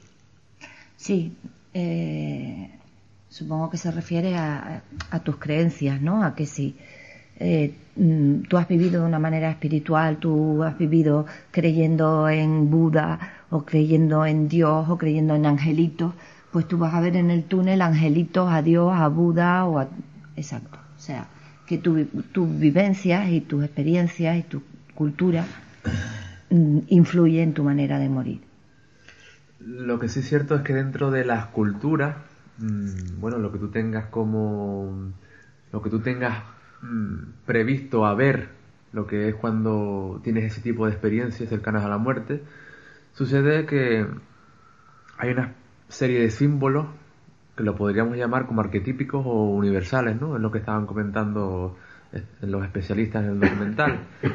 Es que, por ejemplo, cuando un niño si tiene ese tipo de experiencia, sucede que, bueno, intenta describir la experiencia como a su manera, ¿no? Como el niño lo entiende, ¿no? Eh, hubo un caso en que el, eh, eh, un niño pequeño pues describía el- esa especie de túnel que ve todo el mundo, que suele ver todo el mundo, porque no todo el mundo los ve, eh, lo describía como una especie de macarrón, ¿no? Un macarrón con colores, con, con arcoíris, lo decía, ¿no? Pero realmente... Al darse cuenta de que tenía demasiados colores, ya se Sí. dijo, bueno, pues entonces es que estoy en, en un, en un túnel, no en un macarrón. Eh, los paralelismos que tienen los elementos en común, pues es siempre lo mismo, ¿no? Eh, hay una luz, ¿no? Eso es lo que siempre se repite, da igual la cultura, da igual lo que sepa, simplemente eh, la base está ahí, ¿no? Como concepto, ¿no?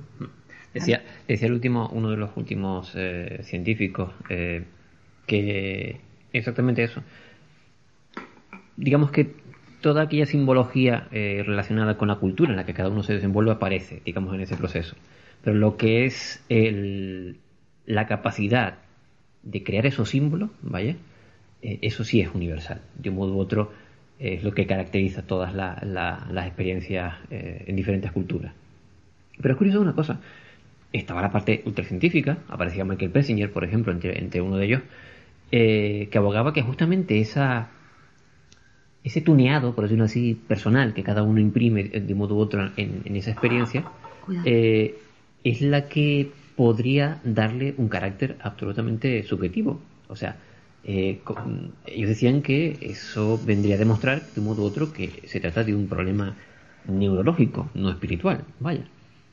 Yo, eh, a mí me gustaría resaltar la primer, el primer caso, que era la chica que operan del cerebro, de un aneurisma cerebral, y que le hacen no solo la circulación extracorpórea, sino que le bajan la temperatura, la congelan, ella está clínicamente muerta. Sí, como si fuese una especie de proceso de, eh, ¿cómo se dice en ciencia ficción? Hibernación. Sí, porque es que para operarte el cerebro, y te lo digo por experiencia propia, te tienen que sacar toda la sangre, mandarla a una máquina y, y la máquina bombea por ti. Y tu corazón te lo paran y, te, y así te pueden operar limpio, limpiamente. Y esta señora que salió ahí, el neurocirujano, diciendo que no tenía actividad cerebral, que no tenía Actividad eléctrica en el cerebro. actividad eléctrica en el cerebro, y la señora cuenta una experiencia alucinante. Y mm, me, me impactó esa, porque a mí me tuvo que haber sucedido algo parecido, y me impactó la de la, no sé si te diste cuenta, la chica ciega. Mm. Eh, sale una chica ciega de nacimiento Mm. que decía que veía el túnel y que veía tal y que había Que visto decía tal. que veía cuando una persona, Exacto. esa persona, no sé si yo recuerdo que si era ciega de nacimiento. era ciega de nacimiento. Entonces, ¿de Ah, no, dónde? No ella, tiene- ella decía que veía eso, una luz y un ¿Cómo es oscuro. posible que puedas crearte una imagen si nunca has tenido la A experiencia ver, de ver? Pero ¿no? si tú, Claro. tú sabes, mm, sabes lo que es estar oscuro y y ser eh, oscuro y de repente una cosa clara. Sí, por eso, por eso me refiero, que esa persona no tiene eh, archivado en su cerebro cómo es ver algo claro, cómo es ver una luz. No sabe lo que es la luz porque nunca la ha visto. No sabe cómo sería un túnel, se supone. No, Eh, pero dijo, ella dijo cualquiera- que era en medio de la oscuridad surgió una luz. cualquiera de, de, de nosotros tiene una imagen de, de un túnel. Alguna vez hemos estado en un coche en esta isla que pasamos por un montón de montañas eh, y pues, atravesamos un túnel y a poquito que nos introducimos en él, al final aparece el, el resplandor, digamos, del resto de la carretera. Pero gente que nunca... Que sea un caso concreto, yo no tengo noticias de muchos más, de gente invidente que ha sufrido eh, una experiencia cercana a la muerte, pero sí resulta bastante, bastante, bastante curioso el hecho de que, eso, como bien apunta Charlie, Charlie no tiene el, no tiene ese dato mental, esa, esa imagen creada. No, ella no, realmente no dijo túnel, dijo que ella veía que era, eh, en su oscuridad de repente apareció un resplandor. Mm. Mira cómo es curioso, eh, que son, son muchos datos los que aparecen en el, en el, en el, en el documental. La, la parte más científica siempre aduce a Que son alucinaciones del cerebro. que son algún tipo de, de- de alucinaciones derivadas del cerebro. Sin embargo, eh, eh, Charlie, tú y yo estuvimos en una conferencia en, en- en La Laguna, eh, impartida por un doctor en neurociencia, cuyo currículum es más largo que la lista de la compra, lo recuerdo perfectamente. Y además, cuando yo me senté allí y vi, empezaron a, uno de los, de los chavales que, cuyo currículum también era bastante extenso, eh, presentó al profesor que iba a dar la ponencia, y yo, yo tuve la sensación de decir, ¿yo, yo qué hago aquí? Sí, todos tuvimos esa sensación de que estábamos un poco como Desubicados. desubicados y desplazados, ¿no?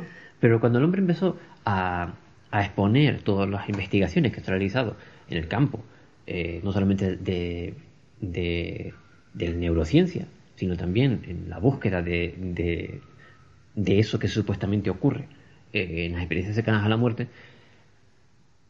él decía que había tenido mm, noticias concretas de casos concretos eh, que a él le, le ponían, digamos, su sentido crítico, le ponían un poco... En tela de juicio. en- eh, eh, sí, lo dejaban un poco en jaque. Eh, porque él coincide en lo mismo que coinciden otros muchos neurocientíficos. Si el cerebro no funciona, no puede generar, no está en funcionamiento, no puede generar imágenes. Exacto. Si no tiene actividad eléctrica, no puede generar imágenes. Entonces, ¿de dónde puñitas salen esos recuerdos? Porque la gente vuelve con recuerdos tan vividos que no los olvida nunca. Y no solo eso, sino eh, hay una constante que es eh, la espiritualidad y el- la ausencia de miedo a la muerte. Sí, sí. Y eso es totalmente cierto. Es curioso, como dicen, eh, eh, Persinger creo que fue, el que apuntaba que hay cier- durante el proceso de muerte, por decirlo así, hay ciertos eh, grupos, fisiológicos. claro, hay ciertos grupos cerebrales, eh, eh, perdón, eh, neuronales, Mm. que mueren, pero otros no. De un modo u otro es como si mm, ¿El cerebro se lo organizar? Sí, se vuelve a de un modo u otro se vuelve a reorganizar. Hay eh, poblaciones neuronales, como decía él, que, que se morían, pero otras no.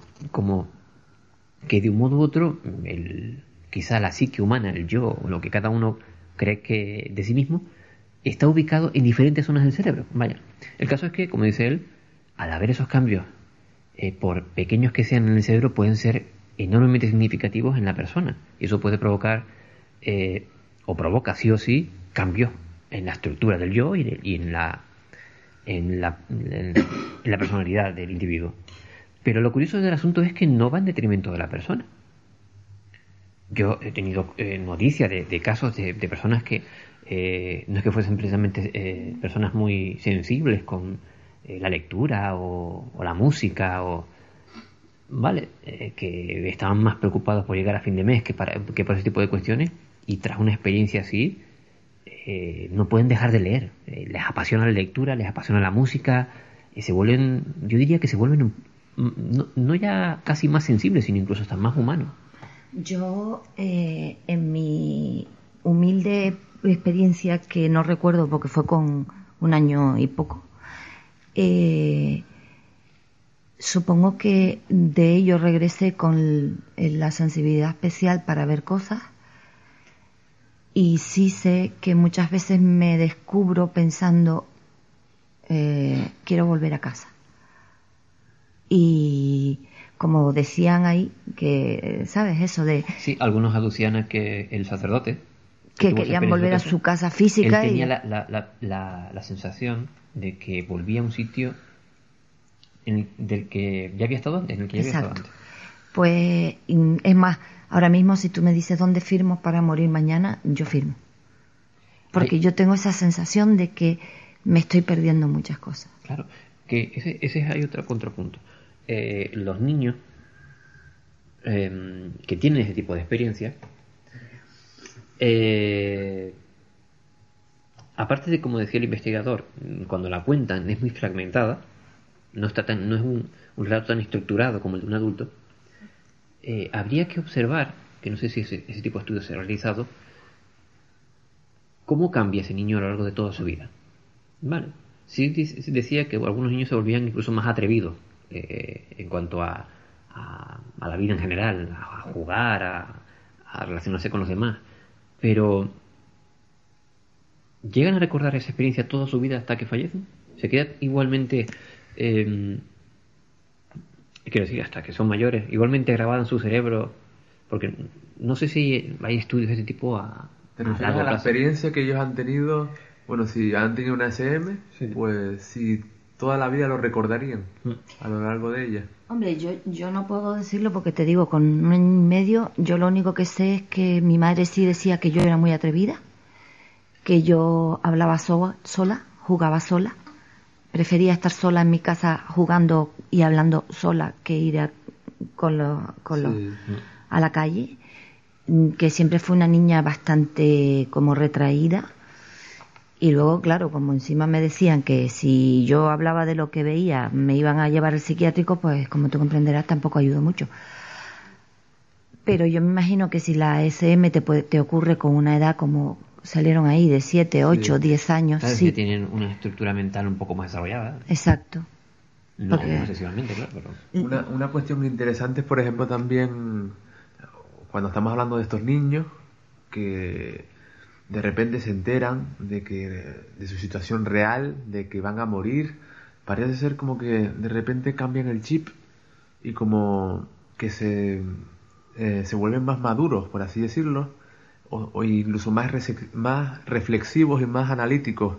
Incluso llegan a un, punto de, honestidad y de sinceridad hasta con sus congéneres, con sus padres, eh, hasta, hasta el punto de decirle a sus padres que son conscientes de que van a dejar este mundo y de que eh, se van a despedir y que no quieren que sus padres sufran y de que hay uno, hubo uno de los casos que me conmocionó Mm. bastante, ¿no? Sí, fue en muy- ese muy sentido, porque parecía que hablaba otra persona, no, no estaba hablando un niño, sino que hablaba como una como si fuese un alma más vieja, por así decirlo, ¿no?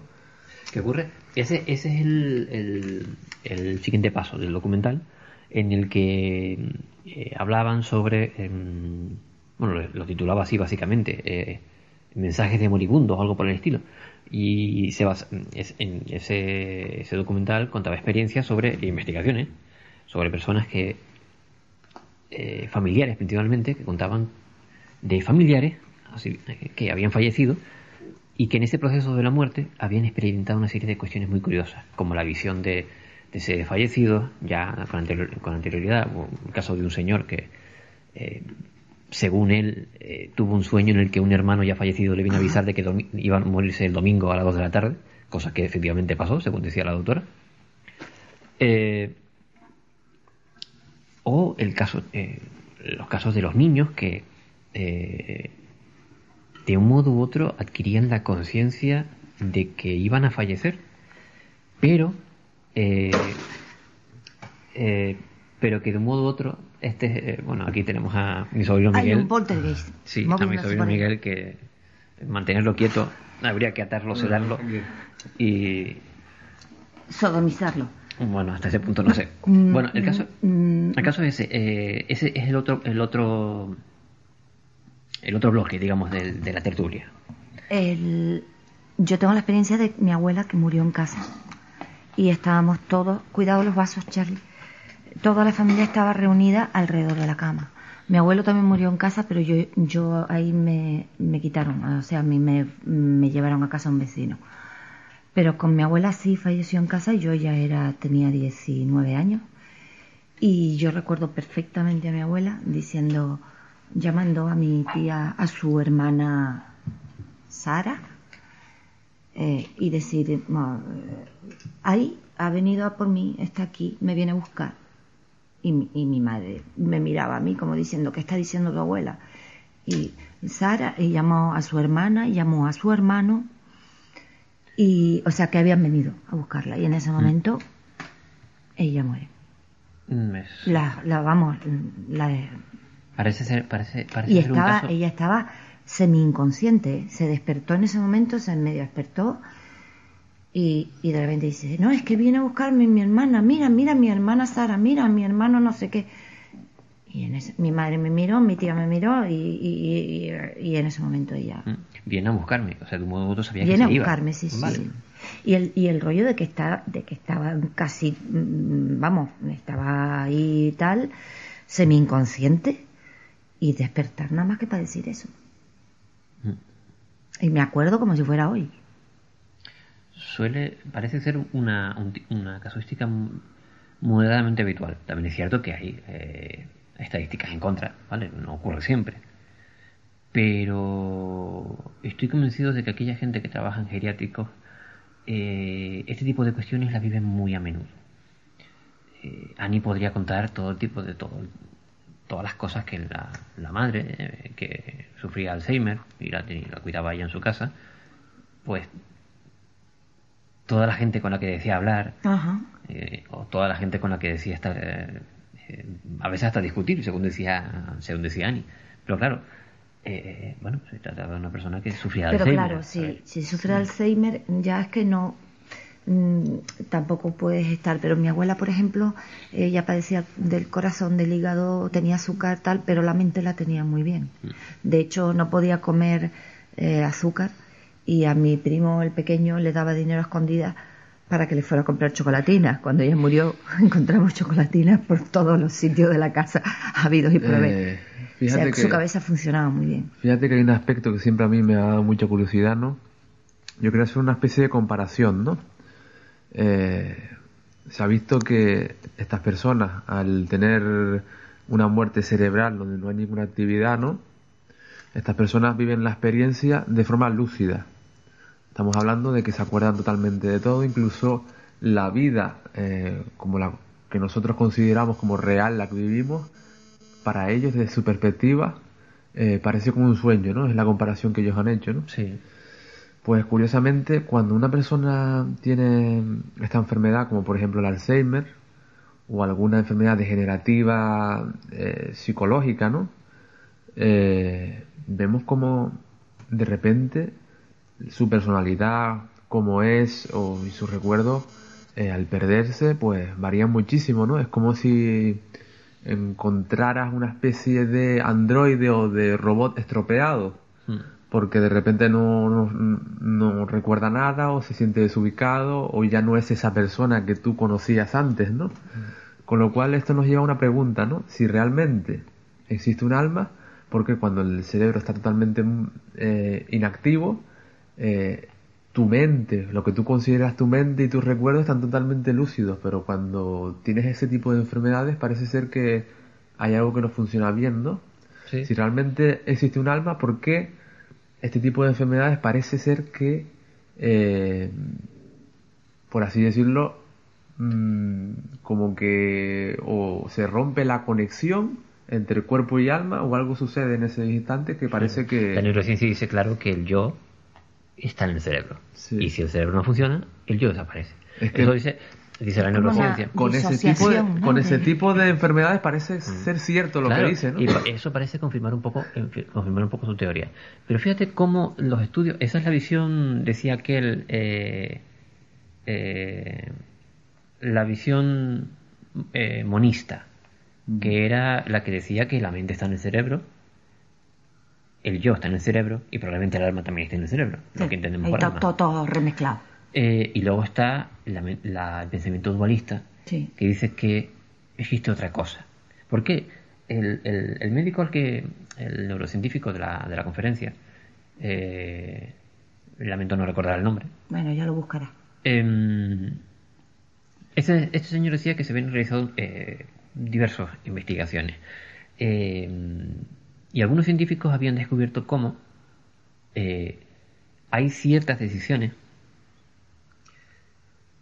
que no son puramente neurológicas. Él puso un ejemplo. Eh, un señor, eh, por un, problema cerebral, tuvieron que abrirle el cráneo, ¿vale? Y en ese momento hay momentos así en los que aprovechan para hacer ciertas pruebas, si no corre riesgo el paciente, evidentemente, y al paciente en cuestión, mm, eh, pues ellos saben exactamente mm, aproximadamente en qué parte del cerebro eh, se activa un brazo, por decirlo Sí. así, y le pidió al señor que eh, dejase eh, el brazo izquierdo tranquilo, ¿vale? Quieto, calmado, sin moverlo. Él accionó, por decirlo así, esa sección del cerebro y de, y de pronto eh, su brazo derecho se elevó. Vale. El, el médico le pregunta al paciente que qué había sentido, por qué había levantado el brazo. Y el, el, el paciente lo entendía así, si yo no fui, fue usted, yo no levanté el, el- no sé qué habrá tocado ahí arriba, pero yo no fui. Entonces, Sí, como cuando te dan el golpecito en la rodilla que tú Sí. haces toc, es un... él vuelve a hacer reflejo. la misma acción, pero le pide al, al, al, al, al paciente que trate de no moverla. Vale. que se oponga al movimiento. Sí, que se oponga al movimiento. Y de un modo u otro lo consigue. Claro, el, el neurocientífico que dice, imposible, si soy yo el que está manejando el mando, soy yo el que tiene el joystick, ¿cómo es que puede tomar aún así la decisión y no mover el brazo? Vale. Él llega, a la- el neurocientífico llega a la conclusión de que no todo está en el cerebro. De que hay una parte que... eh, lo re- el, el- Exógena. Sí, algo exógeno, algo que tenga que estar relacionado eh, cuánticamente, como, como, como ponía el, el- el conferenciante. Algo que sea más sutil, que Mm. no tenga una inter- interconexión nerviosa fisiológica y Vamos, que no se encuentra precisamente En la parte física. ¿no? Que haya un conductor que conduzca el coche. Exactamente. Desde ese punto de vista, si el coche funciona mal, es lógico que el coche tenga un accidente. Pero tú puedes bajarte del coche y seguir tu camino. La diferencia está en que, claro, la neurociencia dice, muerto el cerebro, muerto la persona. Pero es que si realmente existe algo más allá, no hay mecanismos para medirlo. No hay un electroencefalograma que mida el, cómo se mueve el alma, por ejemplo, si realmente existe, quiero decir, o ese paso, eh, esa carga energética que se produce en el paso a otra dimensión o a otro, o a través del túnel. Como, eh, eso no se puede medir, Hay pues gente que ha esbozado... suponemos que no ocurre nada. Ha esbozado la teoría de que el alma pesa, ¿no? Sí. Como Las que- como 21 que de repente, de repente cuando una persona muere, pues deja de... Sí, sí, se de pierden pesar 21 un- gramos. Algunos gramos, ¿no? Mm. Interesante. Pero fíjate cómo ha cambiado, cómo ha cambiado El cuento. la, la, la cuestión. Mira, eh, en el siglo XVIII, siglo XVII, el hombre blanco, el hombre industrializado, por decirlo así, de aquel entonces, eh, tenía sesudos debates en muchas universidades para deducir si eh, el hombre negro, que, había- que encontraba en África y que estaba esclavizado, tenía alma o no. Cierto. Vale. Sí, sí, sí, sí. sí. Sí, eso es cierto. Totalmente cierto. Eh, quiero decir... Prim- y también las mujeres, ¿eh? También hubo otro debate porque las mujeres tampoco. Vale. Primero fueron las mujeres y después los hombres Cuando el, el- el occidental llegó en el siglo XVI a América, no tenía muy claro si los indios, eh, los indios yucatecas eran humanos o animales. Y eso que tenían forma antropomorfa. O sea, pero bueno, quiero decir, ¿qué ocurre? Eh, tendemos a pensar que la ausencia de datos confirma eh, la ausencia, y no es así. Como decía Carl Sagan, eh, la ausencia de datos no prueba la ausencia. Simplemente no tienes datos que lo demuestren, pero tampoco tienes datos que, lo, que diga que no es así. Por eso digo, si no tenemos mecanismos, si realmente ese proceso de, de paso a otra, a otra vida a través de ese túnel ocurre, no tenemos un cacharro ni una parte en la que enchufar ese cacharro para poder medir ese paso. Con lo cual, sencillamente, Ocurre, ocurre hasta lo mismo con la existencia de Dios, ¿no? Y, con, y, y más fácil con las dimensiones. ¿Por cuántas van ya? 11. eh, hombre, la- los nuevos, el- algunos estudios apuntan a que eh, tendrían que tender a ser infinitas, pero eso ya es cuestión Bueno, de... yo me quedé en 11. Pero bueno, el, el asunto es el siguiente. Hay que tener en cuenta también que hay personas que han sufrido mm, eh, sucesos trauma- eh, traum- traumáticos, un accidente o, o un fallo eh, respiratorio y han vuelto y no recuerdan absolutamente nada. Exacto, sí. Exactamente, Sí, sí, sí. Que lo que han visto es negro, por decirlo así. Que se apaga el televisor y punto. Ujú. Que eso también hay que tenerlo en cuenta. Sí, de, de hecho, una cuestión bastante fundamental en lo que se refiere al aspecto del alma eh, se debate mucho en una serie de ficción que están dando ahora también en, creo que la están poniendo en Movistar dentro del, Sí. del portal este, ¿no? Sí. Eh, claro, el tema de, del transhumanismo y de, lo, y de la robótica, ¿no? De que si tú consigues eh, crear un ser artificial que piense por sí mismo y tenga conciencia de sí misma, claro, ¿esa alma de dónde habría salido? ¿Se fabricaría? ¿O es que tú, gracias a tu ingenio, has conseguido atrapar un alma que iba vagando por... Vamos, esto, todo esto es, son hipótesis, ¿no? Pero lo que se refiere a este debate, pues hay muchas personas que piensan que lo único es eh, que tienen una visión mono, mono ¿cómo se, cómo se diría? Monote, no, monística, ¿no? Monística, sí. Monística, ¿no? De que solo somos mente eh, y que claro, cuando la mente se estropea, pues se estropea y, y, y no hay nada más. Y mucha gente que tiene ese tipo de conclusiones es porque precisamente ha tenido eh, a- o se ha muerto un determinado tiempo y no ha tenido ninguna experiencia extracorpórea o que pueda denominar como paranormal o extraña, Mm, ¿no? Claro. Con lo cual su visión es muy reduccionista. De todas maneras que eh, la gente que haya tenido, que haya muerto eh, clínicamente y no haya tenido experiencia ninguna, tampoco demuestra nada, porque es como mm, ha- hay, habemos personas que vemos muertos y habemos personas, la más gran parte de las personas no lo ven, Claro. la pero- mayor parte. Pero mm, todo obedece al mismo mecanismo. Yo pienso que igual que, que simplemente son dimensiones distintas. O sea que eh, si yo puedo ver a una cosa que a alguien a otro se le escapa es porque yo puedo ver es- esa parte de esa dimensión que a lo mejor al otro no.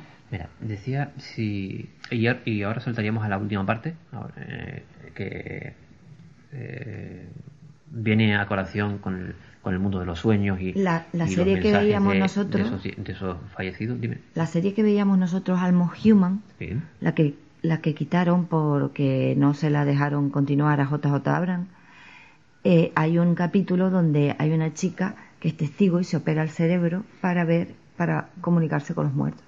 Claro, en un futuro, en un futuro ya. ¿Qué eso qué significa eso? Sí, le hacen una cierto, operación claro. a la piba De ser cierto, para que pueda comunicarse con los muertos. Claro, de ser eso cierto significa que ese mecanismo está en el cerebro. Yo pienso que está en el cerebro. Ocurre lo siguiente. Lo que pasa es que a mí, para operarme, a mí, por ejemplo, me dieron corriente un montón de tiempo. Porque mi tumor era bastante grande y por lo visto a mí, mi madre, yo no recuerdo, mamá dice que me clavaban dos agujas y me pegaban corrientazos. Y cuando yo la última vez que me hice un escáner cerebral, el médico dice que mi cerebro parecía el arbolito de Navidad. Pues yo lo tenía todo iluminado. Entonces yo me imagino que esas descargas hicieron que mi cerebro pues despertara en zonas que no deben de estar despiertas. O, o se trata de eh, la activación de, de- Hay una cosa que se llama... Es curioso, porque lo, lo- muchos científicos bromean con, con eso, lo llaman SARA. El SARA es lo que llaman sistema de atención reticular ascendente. El sistema de, ese sistema, el sistema de, de atención reticular ascendente, es lo que hace eh, que eh, solo percibamos aquello que sabemos que está ahí, por decirlo así. ¿vale? Eh, que la mente de un modo u otro busca solamente aquello Lo que conoce. que ya conoce. Vale. Al, aquí, y eso desde el punto de vista eh, histórico se sabe que eh, a nosotros nos resulta muy difícil eh, creer lo que no somos capaces de imaginar. No, parece, no una, parece una prerullada, pero es así. Y no solo eso, cuando no estamos acostumbrados eh, a detectar ciertos parámetros, pues no, no- simplemente no, no los vemos. Como Eso por es como ejemplo, los americanos, los indios, Una- ¿no? Cuando venían los barcos, que ellos decían que no los vieron porque, claro, nunca Sí. habían visto un barco. o una anécdota graciosa, ¿no? Porque mucha gente dice que no puede distinguir un chino de otro, por ejemplo. No estamos acostumbrados a, Claro, a mira. detectar sus parámetros de diferenciación, ¿no? Eh, una vez escuché a la, a la divulgadora científica Bianca Atwal decir una cosa y es verdad. Ese sistema del cerebro, el llamado SARA, eh, es el que eh, nos permite distinguir solamente los patrones que conocemos. Nosotros, eh, un blanco, un señor como tú y como yo, en Alaska ve todo blanco. Es todo blanco, absolutamente. Vaya, Sí. todo es hielo. Sin embargo, los inuits que viven allí este, siempre son capaces de diferenciar 30 tipos de blanco distintos. Vale. Y saben por dónde pueden caminar y por dónde no. Saben por dónde el hielo es sólido y por dónde se puede romper. Eh, cuando van a cazar foca, sabes dónde pueden picar porque saben que el hielo es menos denso. O sea, viven allí, conocen ese entorno, entonces su mente tiene esos patrones para diferenciar todo eso. El resto somos ciegos en ese lugar. ¿Vale? ¿Qué significa? Quizá la gente que tiene esta capacidad simplemente se han dado cuenta de que pueden verlo. Y automáticamente su cerebro ya tiene un patrón determinado para detectar eso. Quizá eh, eh, es cuestión de atención. Es lo que pasa cuando... eh, yo siempre pongo el mismo ejemplo porque le me ha pasado a mí muchas veces y le puede pasar a cualquiera. Un acuario, o un terrario, mejor dicho, en una, en una tienda de animales. Pone una etiqueta, pone eh, iguana. Y tú miras y solo ves una rama, un montón de, de o sea, un trozo de un tronco, Sí. un montón de flores, eh, los, avalor- los cacharros para darle la temperatura y el agua al animal, y tú dices, pero yo no veo aquí ninguna iguana. Hasta que de pronto descubres que hay una. Descansando, mi- mi- sí, exactamente, mimetizada, Mimetizada con en una de las ramas, y encima te está mirando con esos ojos así medio saltones. Y automáticamente te das cuenta que hay una encima, y al lado hay otra, y sigues mirando y te das cuenta que está lleno de, de, de, de iguanas por, por todo el árbol. Y tú dices, hostia, pero ¿dónde estaban? Que yo no las veía. Simplemente ese- esa capacidad de mimetismo que tienen esos animales que saben de un modo u otro cómo funciona el cerebro a ese nivel, cómo ese sistema de atención reticular eh, ascendente puede confundirlo. Quizá la gente que ve, eh, vamos a decir así, espíritus, los ven porque ya saben que pueden verlo. Sí, pero no, que yo creo que es, eh, es- esa cuestión un poco más, un poquito más distinta, porque por ejemplo cuando tú descubres un parámetro, ya eres capaz de verlo en cualquier cuestión, en todo, en todo sitio, en todos los lugares, ¿no? Pero cuando alguien te dice ahí hay un fantasma, yo puedo, yo puedo estar mirando y mirando arriba y abajo y fijándome en ese punto, Tienes- no lograré ver un Yo fantasma. creo que tienes razón en una cosa. Pero mira, te digo una cosa. A mí me han dicho. Te voy a poner un ejemplo. Aunque al final sí acabé viéndolo. Un día cualquiera, salí de mi casa, me esperaban en la calle dos de mis hermanas. Y ellas estaban fijas mirando hacia el cielo porque veían algo flotando arriba en lo alto. Estuve casi 20 minutos mirando al cielo, completamente azul, no había nube, era un azul perfecto. Ese azul que tenemos aquí en Canarias. Yo no veía nada, absolutamente nada. Yo pensé que se estaban quedando conmigo. Digo, aquí no hay nada, yo no sé lo que están. Hasta que al final, por empeño, vaya, eh, lo vi. Probablemente era un, un globo esto de feria, vaya, porque brillaba muchísimo y como que cambiaba de forma, daba la impresión de que estaba como rotando y no es que fuese a gran velocidad, estaba siendo tirado por el viento, pero alto, altísimo, muy lejos. Pero fue por poner empeño, porque si hubiera directamente pasado, hubiera pensado que me están quedando conmigo, porque yo no lo veía, pero ella sí.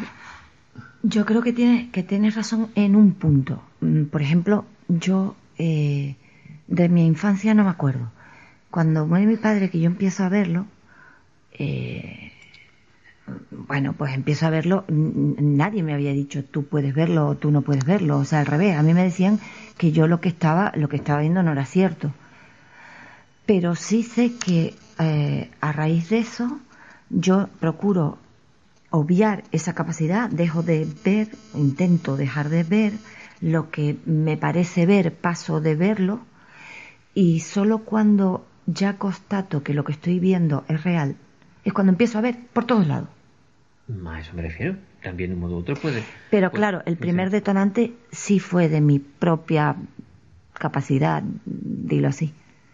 Pero claro, cuando ya yo constato que es real, entonces es cuando empiezan a verse por todos sitios. volviendo al, al, a- al documental y a eh, el tema que nos ocupa, que es la bueno la posibilidad de mantener un contacto con eh, algo que está más allá de nuestra vida.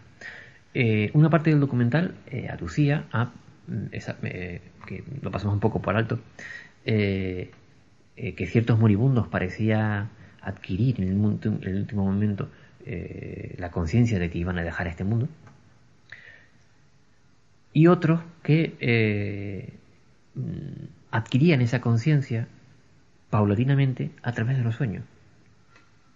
Eh, hubo un caso muy, muy curioso de, de, un, de un centro de acogida y de mm, un sanatorio para gente con SIDA, ¿vale? Y bueno, uno de los chavales que aparece en el documental eh, murió dos semanas después de grabar ese, ese, ese, ese- ese corto en el que Sí, que describía un- un, soñaban con un sitio y un niño también soñaba con un sitio, el paraíso del verano, decía. Exactamente. que, que soñaba y que él se iba, que se quería ir a ese sitio porque era ideal y perfecto para él y tal. No sé si te te cuenta, pero tenía cuatro o cinco planetas, Sí, ciertamente. Es parecido al mundo que yo dibujo. sí. Es curioso mm, porque eh, ¿qué es el mundo de los sueños? Vale. ¿Es realmente un mundo o es un, un mecanismo cerebral? ¿Es un- ¿Es una especie de necesidad fisiológica del cerebro?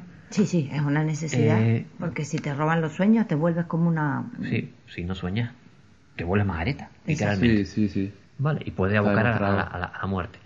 Eh, eh, de un modo u otro, una necesidad fisiológica es. Pero esas imágenes que se crean, eh, Te ¿vienen digo- todas del subconsciente? Te digo mi teoría.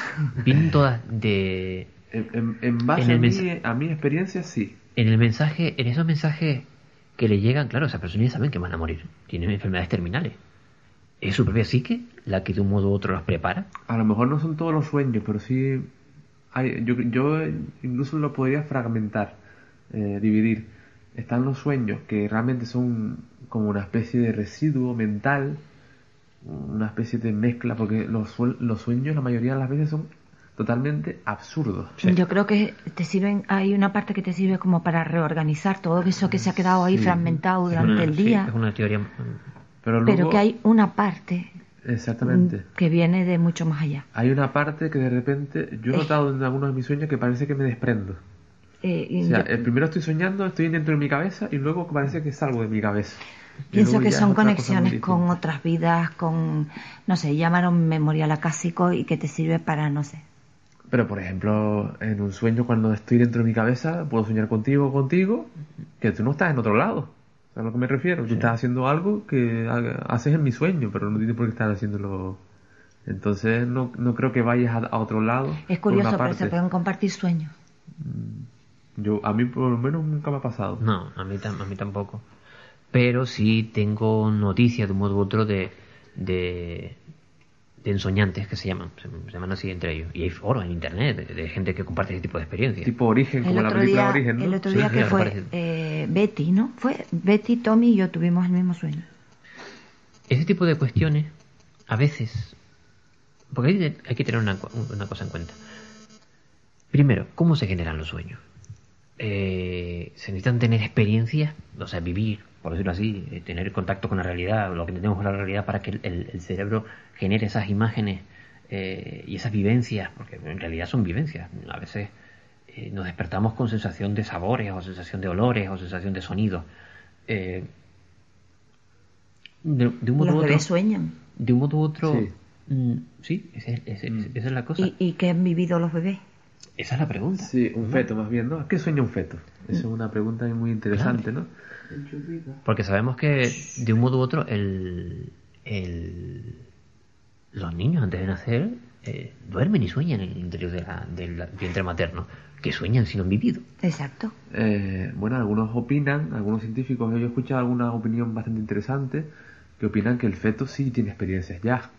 Eh, simplemente el estar ahí dentro y lo que oye externamente del mundo exterior, el, el niño es capaz de oírlo y eso, eso está demostrado. Está oyendo a su guía diciéndole, vas a tener una vida No, muy simplemente fructífera. podrías eh, tener sueños de lo mismo, de lo poco que ha vivido, volver a No, revivir. sus sentidos ya están. Sí. ah, Bueno, eh, en ciertos estadios de- del proceso de gestación ya están moderadamente desarrollados. Y el oído es el primero que se, que- que se desarrolla. Exactamente. Es Y de modo u otro, ese contacto directo con la, con la madre, eh, la información se transmite de, de- de otro modo. Cualquiera que en alguna ocasión, cualquiera que tenga un amigo, cualquiera que tenga una pareja y que le haya tocado, abrazado, sabe que hay, hay una parte de esa comunicación que no se transmite sino a través del contacto.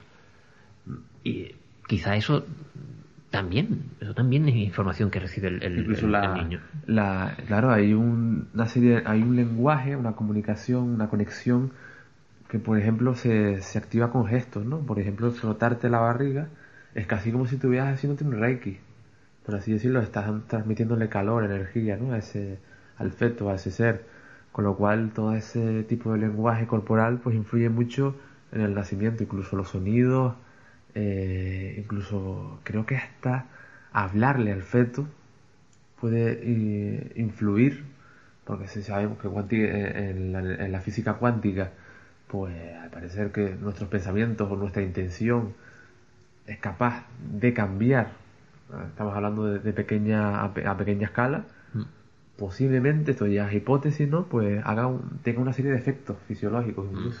Y hablando del mundo de los sueños, eh, muchos de nosotros hemos tenido, eh, sé que de los presentes que ninguno tenemos hijos, vaya, pero No, eh, gracias a Dios. hemos tenido gente cercana que ha sido madre. Hablo de las mujeres principalmente. Yo, alguna de mis hermanas. Y sé de algunos casos en los que aseguran haber soñado con su hijo antes de que ese niño naciera y reconocer, eh, una vez niño nacido, que era la imagen, que esa es la imagen que vieron en su sueño.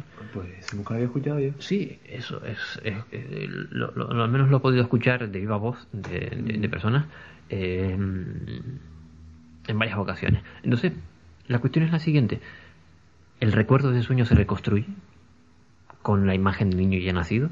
¿O es que realmente, de un modo u otro, nuestra mente tiene la capacidad de percibir lo que va a ocurrir? ¿O es, como ocurre con el documental, un, un mensaje de ese alma que no ha nacido todavía, pero que de un modo se comunica contigo como diciendo soy yo el que viene? Mm. Hay una teoría eh, que postula un, famoso científico eh, francés, eh, Garnier, Ma- mm, a ver, Garnier Malet. Garnier Malet, ¿vale? Eh, postula la teoría de que el pasado, el presente y el futuro pueden estar surgiendo eh, simultáneamente, ¿no? Con lo cual es posible que nuestra conciencia, o, bueno, él postula también que eh, dentro del cuerpo existe dos individuos energéticos. Está lo que es nuestro espíritu y nuestro doble. El doble lo que haría es vivir en otros tiempos. Esto es Como un teoría- doppelanger de eso. Sí, es como que el doble hace una especie de prueba. Algo parecido. Eh, sí, viaja hacia el futuro y eh, realiza tareas o realiza, hace experimentos antes de, antes de que tu, en el presente en el que tú estás viviendo se cumpla. Con lo cual siempre te da la mejor de las ideas para que, para que tú sigas adelante. Pues Es el mío, el mío es un vago del... Porque vamos, También tiene también cuenta otro contrapunto curioso, Malet, y dice que ese ese doble cuántico, por decirlo así, también se puede, también es perfectamente compatible con las teorías de los multiversos, Porque si es cierto que cada decisión que nosotros tomamos se crea una línea temporal distinta y por consiguiente un universo diferente Sí. para, esa, para esa posible realidad, eh, ese otro yo en el sueño se comunica con nosotros. Es como si, como todos, eh, cada una de las posibilidades de una acción, imagínate que la acción es eh, ir al médico mañana, eh, cada uno, habrá uno que habrá ido, otro que no, otro que fue... Lo dejó para pasado. Y lo dejó para pasado, otro que... Vale, todas las posibilidades eh, se dan al mismo tiempo, pero tienen que ser en diferentes universos. Pero durante el sueño, todos esos Posible. todos esos posibles se unen para darle a cada uno de ellos la mejor solución. O sea que mi doble cuántico está de vacaciones. Todos los tuyos y todos los míos. Vale. Esa es la conclusión que podemos llegar, ¿no? Claro, eh, po- él postula que, que realmente donde sube esa comunicación es antes, es en la fase REM, antes de, de dormirte. Y ahí es donde deberías Cuando- estar lúcido y pedirle a tu doble que te ayude realmente. Vale. Cuando antes del fenómeno de coincidencia o después. Ahí- sí, del ahí- salto. Este, cuando está, está empezando a Antes dormir del y hace. salto. Antes del salto. Lo que pasa es que todo esto es una hipótesis, ¿no? Lo que quiero llegar con eso, con eso no sé a lo que queríamos llegar porque Estábamos hablando de los bebés. Ah, de los bebés, de por qué había visto a esa madre a su bebé Hmm. antes de haber nacido, ¿no? Es posible que ese doble se haya comunicado con esa persona Simplemente para el darle- alma del bebé o le el alma del comunicó. bebé, o el alma del bebé. Eso es lo que. lo- ese es el resumen. Eso sí podría ser el el, alma resumen. del bebé. Es que He dicho mal. El varios- alma, antes de nacer, le dijo: Aquí llego. Podría Sí, tener varias, varias y, eh, explicaciones, son todas Claro. hipótesis, ¿no? Claro. Ese, ese sí es el resumen general, digamos, de la charla. Mm. Estamos entrando en, en un mundo en el que eh, no hay parámetros para medirlo. Yo creo que No hay- dentro de muy poco habrá algo que pueda mm, cuantificar Yo espero que sí. esa, esos cambios de dimensión y que se puedan ver. Yo espero que sí. O, o no ver, pero sí medir. Yo espero que sí. Esa Pero ahora mismo, oscilación cuántica. Claro, ahora mismo no ocurre así. Mira, nosotros durante cientos de miles de años vimos cómo llovía. ¿De acuerdo? Hasta hace, en los últimos 100 años hemos averiguado cómo se produce el proceso de, de la lluvia. No te vayas tan Pero lejos. antes no. Mamá cuando era pequeña vio una lluvia de estrellas y dijo que un montón de gente se suicidó porque se pensaban que era el fin del mundo. Sí, mi madre también lo cuenta. Eh, ocurre eso. O sea, eh, para el hombre de hace 100.000 años, llover era mágico. Y ocurría todos los días. O casi todos los días. Eh, Dentro pero solo, de- solo con la tecnología de los últimos 100 años hemos podido interpretar cómo se produce el, el- ese fenómeno de la lluvia. Yo no lo veré, pero dentro de 20 años seguro que alguien dirá que los fantasmas son oscilaciones cuánticas. Puede, puede No, ser. ya hay quien lo dice. Es que, es que de todas formas, por ejemplo... Sí, pero que eh, se podrán medir y dirán, mira, una oscilación cuántica. sobre el tema de las di- dimensiones, eh, bueno, hay teorías científicas, bueno, estamos, nos iríamos al plano astronómico, de que, bueno, hay ciertas galaxias que se, que se comportan de forma muy extraña, como por ejemplo fenómenos gravitacionales de atracción y repulsión, que para explicar esto, pues deberíamos poner eh, un universo paralelo para explicarlo, ¿no? Porque si no, no hi- hipotéticamente El- no sabríamos cómo sí, el- explicar ese tipo de situaciones, ¿no? Ese empuje gravitacional que Sí. sufre algunos eh, campos estelares, mm, lo he escuchado. Sí, y la única manera de, de darle sentido es que haya un la, la universo ciencia, paralelo. la ciencia avanza a veces a trompicones. Y también, también es cierto que, que una de las causas es la economía, pero bueno. Porque, fíjate, hasta hace muy poquito, eh, nosotros, sí, y por resumir, para no irnos demasiado, hasta hace muy poquito, eh, el mundo de la cosmogonía, del, cosmos y del. era muy. lo entendíamos más o menos bien. El sistema, un sistema solar era un sol principal, uno o dos soles. Ya sabíamos que lo más, lo más raro es que haya un solo sol, como en nuestro sistema solar. Pero que vamos, más o menos sabíamos que los primeros planetas cercanos eran rocosos y que los más alejados eran gaseosos y más grandes. Eh, que podía estar rodeado de un montón de planetas, digo, perdón, de, de- cometas. eh, Bueno, un poco teníamos esa estructura. Hasta que empezamos a estudiar y a descubrir lo que se llamaban exoplanetas, planetas fuera del sistema solar. Y dimos con un sistema muy curioso que es el Gliese. Eh, y descubrimos que en, en, en Gliese hay varios planetas, que los planetas más cercanos son gigantescos y rocosos. Eh, y es al revés, que es completamente al revés, que el- mu- algunos de los planetas no giran en el plano de, de la elíptica como los- todos los planetas del sistema solar, sino algunos gira, hace un giro como mm, eh, por encima, vamos, por decirlo así, por encima de ese, de ese plano, esa elíptica, o sea, una locura. ¿Qué significa eso? Que a medida que avanza la ciencia, eh, ten- tenemos necesariamente que volver a levantarnos de la silla y volver a- a mirar y a comprobar y a... ¿Por qué? Porque todo lo que creíamos hasta entonces se desequilibra y hay Y que se volver a, tendrán hasta que revisar las leyes físicas. y hay que mover, hay que volver a reescribir los libros. Vaya. Cuando hablamos de experiencias cercanas a la muerte, cuando hablamos de la posibilidad de la vida en el más allá, de momento se reduce a una única cosa y es a lo que cada uno cree. ¿Vale? Los que viven este tipo de situaciones están absolutamente convencidos de que es real. Eso es indiscutible. Y les cambia la vida brutalmente. Ah, Yo he escuchado algunos testimonios de personas que incluso lo pasan muy mal porque están... Lo que sí tienen claro es que en esta vida no van a sentirse tan bien ni tan... Es que dice que no tienen palabras para describirlo como sintieron en el momento en el que casi se murieron. Con lo cual no les queda más remedio que esperar a volver a morirse para vivir eso. Exacto, Que es brutal, pero así lo dicen. Te sientes limitada. Es como si tuvieras cadenas. Con lo cual, eh, para ellos es absolutamente real. Para el resto de los mortales, entre comillas, evidentemente, eh, solo son hipótesis, solo son creencias y cada uno se agarra a lo que más le, le resuene, como se suele decir hoy en día. Eh, pero como dijo Samparnia, ¿vale? Creador de un proceso de investigación en el que participaron, un proyecto de investigación en el que participaron una veintena de, de médicos, en el que investigaron, porque él se empeñó a crear una disciplina de investigación y dijo que, bueno, vamos a investigar personas que tienen eh, un tipo de enfermedad determinada, en este caso no neurológica, para que si sufren un paro o lo que sea no afecte al cerebro, eh, a un tipo de problema cardíaco, no recuerdo cuál. Y se dedicó a investigar no sé cuántos mil casos en no sé cuántas universidades, recogiendo datos de personas que habían sufrido paradas cardiorrespiratorias con, eh, con ese problema psiquiátrico, haciéndole todo tipo de pruebas, poniéndole eh, mm, objetos en puntos determinados, porque como dicen los testigos, pueden se sienten volar en la habitación, en el, en el quirófano, por encima Había de, un de las experimento que cabezas. era de una televisión, ¿no era? Que habían puesto una televisión Sí. en... Ese experimento fue de, de Samparnia. Eh, y la conclusión de esta veintena de científicos es que ocurre.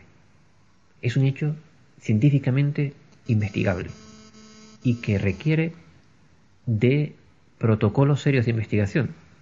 ¿Vale? Y no estamos hablando de, con- dicho mal y pronto, canchanchanes, estamos hablando de eh, científicos y de médicos Vamos, que saben de lo que hablan. Algo más hay. Vale. Dicen que no saben, eh, no saben cuál es la causa, pero que de- debe ser eh, irremediablemente investigado. Sí, llevamos casi 55 minutos hablando, creo que ya deberíamos ir cortando. Conclusión Eh, de Charlie. Nada, la conclusión es que no sabemos lo que hay siempre detrás de, de este... mm, por- es que no sé cómo explicarlo, de esta de este muro que tenemos ¿Tú enfrente, de este que puede bloqueo que ser una alucinación de la mente o piensas que puede haber algo más que se escapa? Simplemente. Yo pienso que puede haber algo más, porque claro, eh, estamos hablando de ya, yo siempre intento pensar a través de la ciencia, ¿no? Entonces, claro, aquí la ciencia, hasta la propia ciencia, duda de algunas cuestiones, como por ejemplo, eh, cuando el cerebro está totalmente inactivo y realmente surgen experiencias, ¿no? Pues yo pienso que algo puede haber, ¿no? Esa es mi conclusión, pero todavía no es clara. Mi No, conclusión, no es clara. mi conclusión es que quiero volver a casa. Esa es mi conclusión. Al final todos volveremos a casa. En fin, nos despedimos eh, exactamente. Son las 12 y 34, igual cuadra un día con el horario de nuestro programa, vete a saber. eh, dejamos aquí el debate. Eh, prometemos volver a hacer este tipo de, de, Experimento. de experimentos de, de, de de debate. tragarnos un documental y después debatirlo. Sí, después debatirlo y, y de contarnos nuestras Siempre y impresiones. cuando no esté Guille, porque entonces solo Guille habla. Siempre, sí, exactamente. Pero bueno, hacerlo de esta manera fresca, de esta manera eh, abierta, fuera del estudio, fuera del ambiente, casi susurrando, porque la porque señora de la casa está Y mi durmiendo. madre duerme, sí. Y los vecinos están aquí al lado. En fin, mm, creo que ya va siendo hora de que nos despidamos. Charlie. Eh, Buenas noches. Fini. Buenas noches.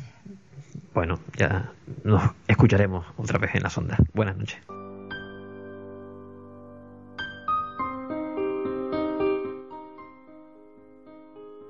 que han hecho sobre, sobre la, este documental de la SM. Mm. Yo mm, solamente voy a añadir lo que, lo que decían los monjes zen, que afirmaban que lo más profundo de la mente hay una conexión con algo que, que está más allá de nuestra comprensión. Muchísimas gracias chicos y hasta la próxima semana. Que sean felices. Venga.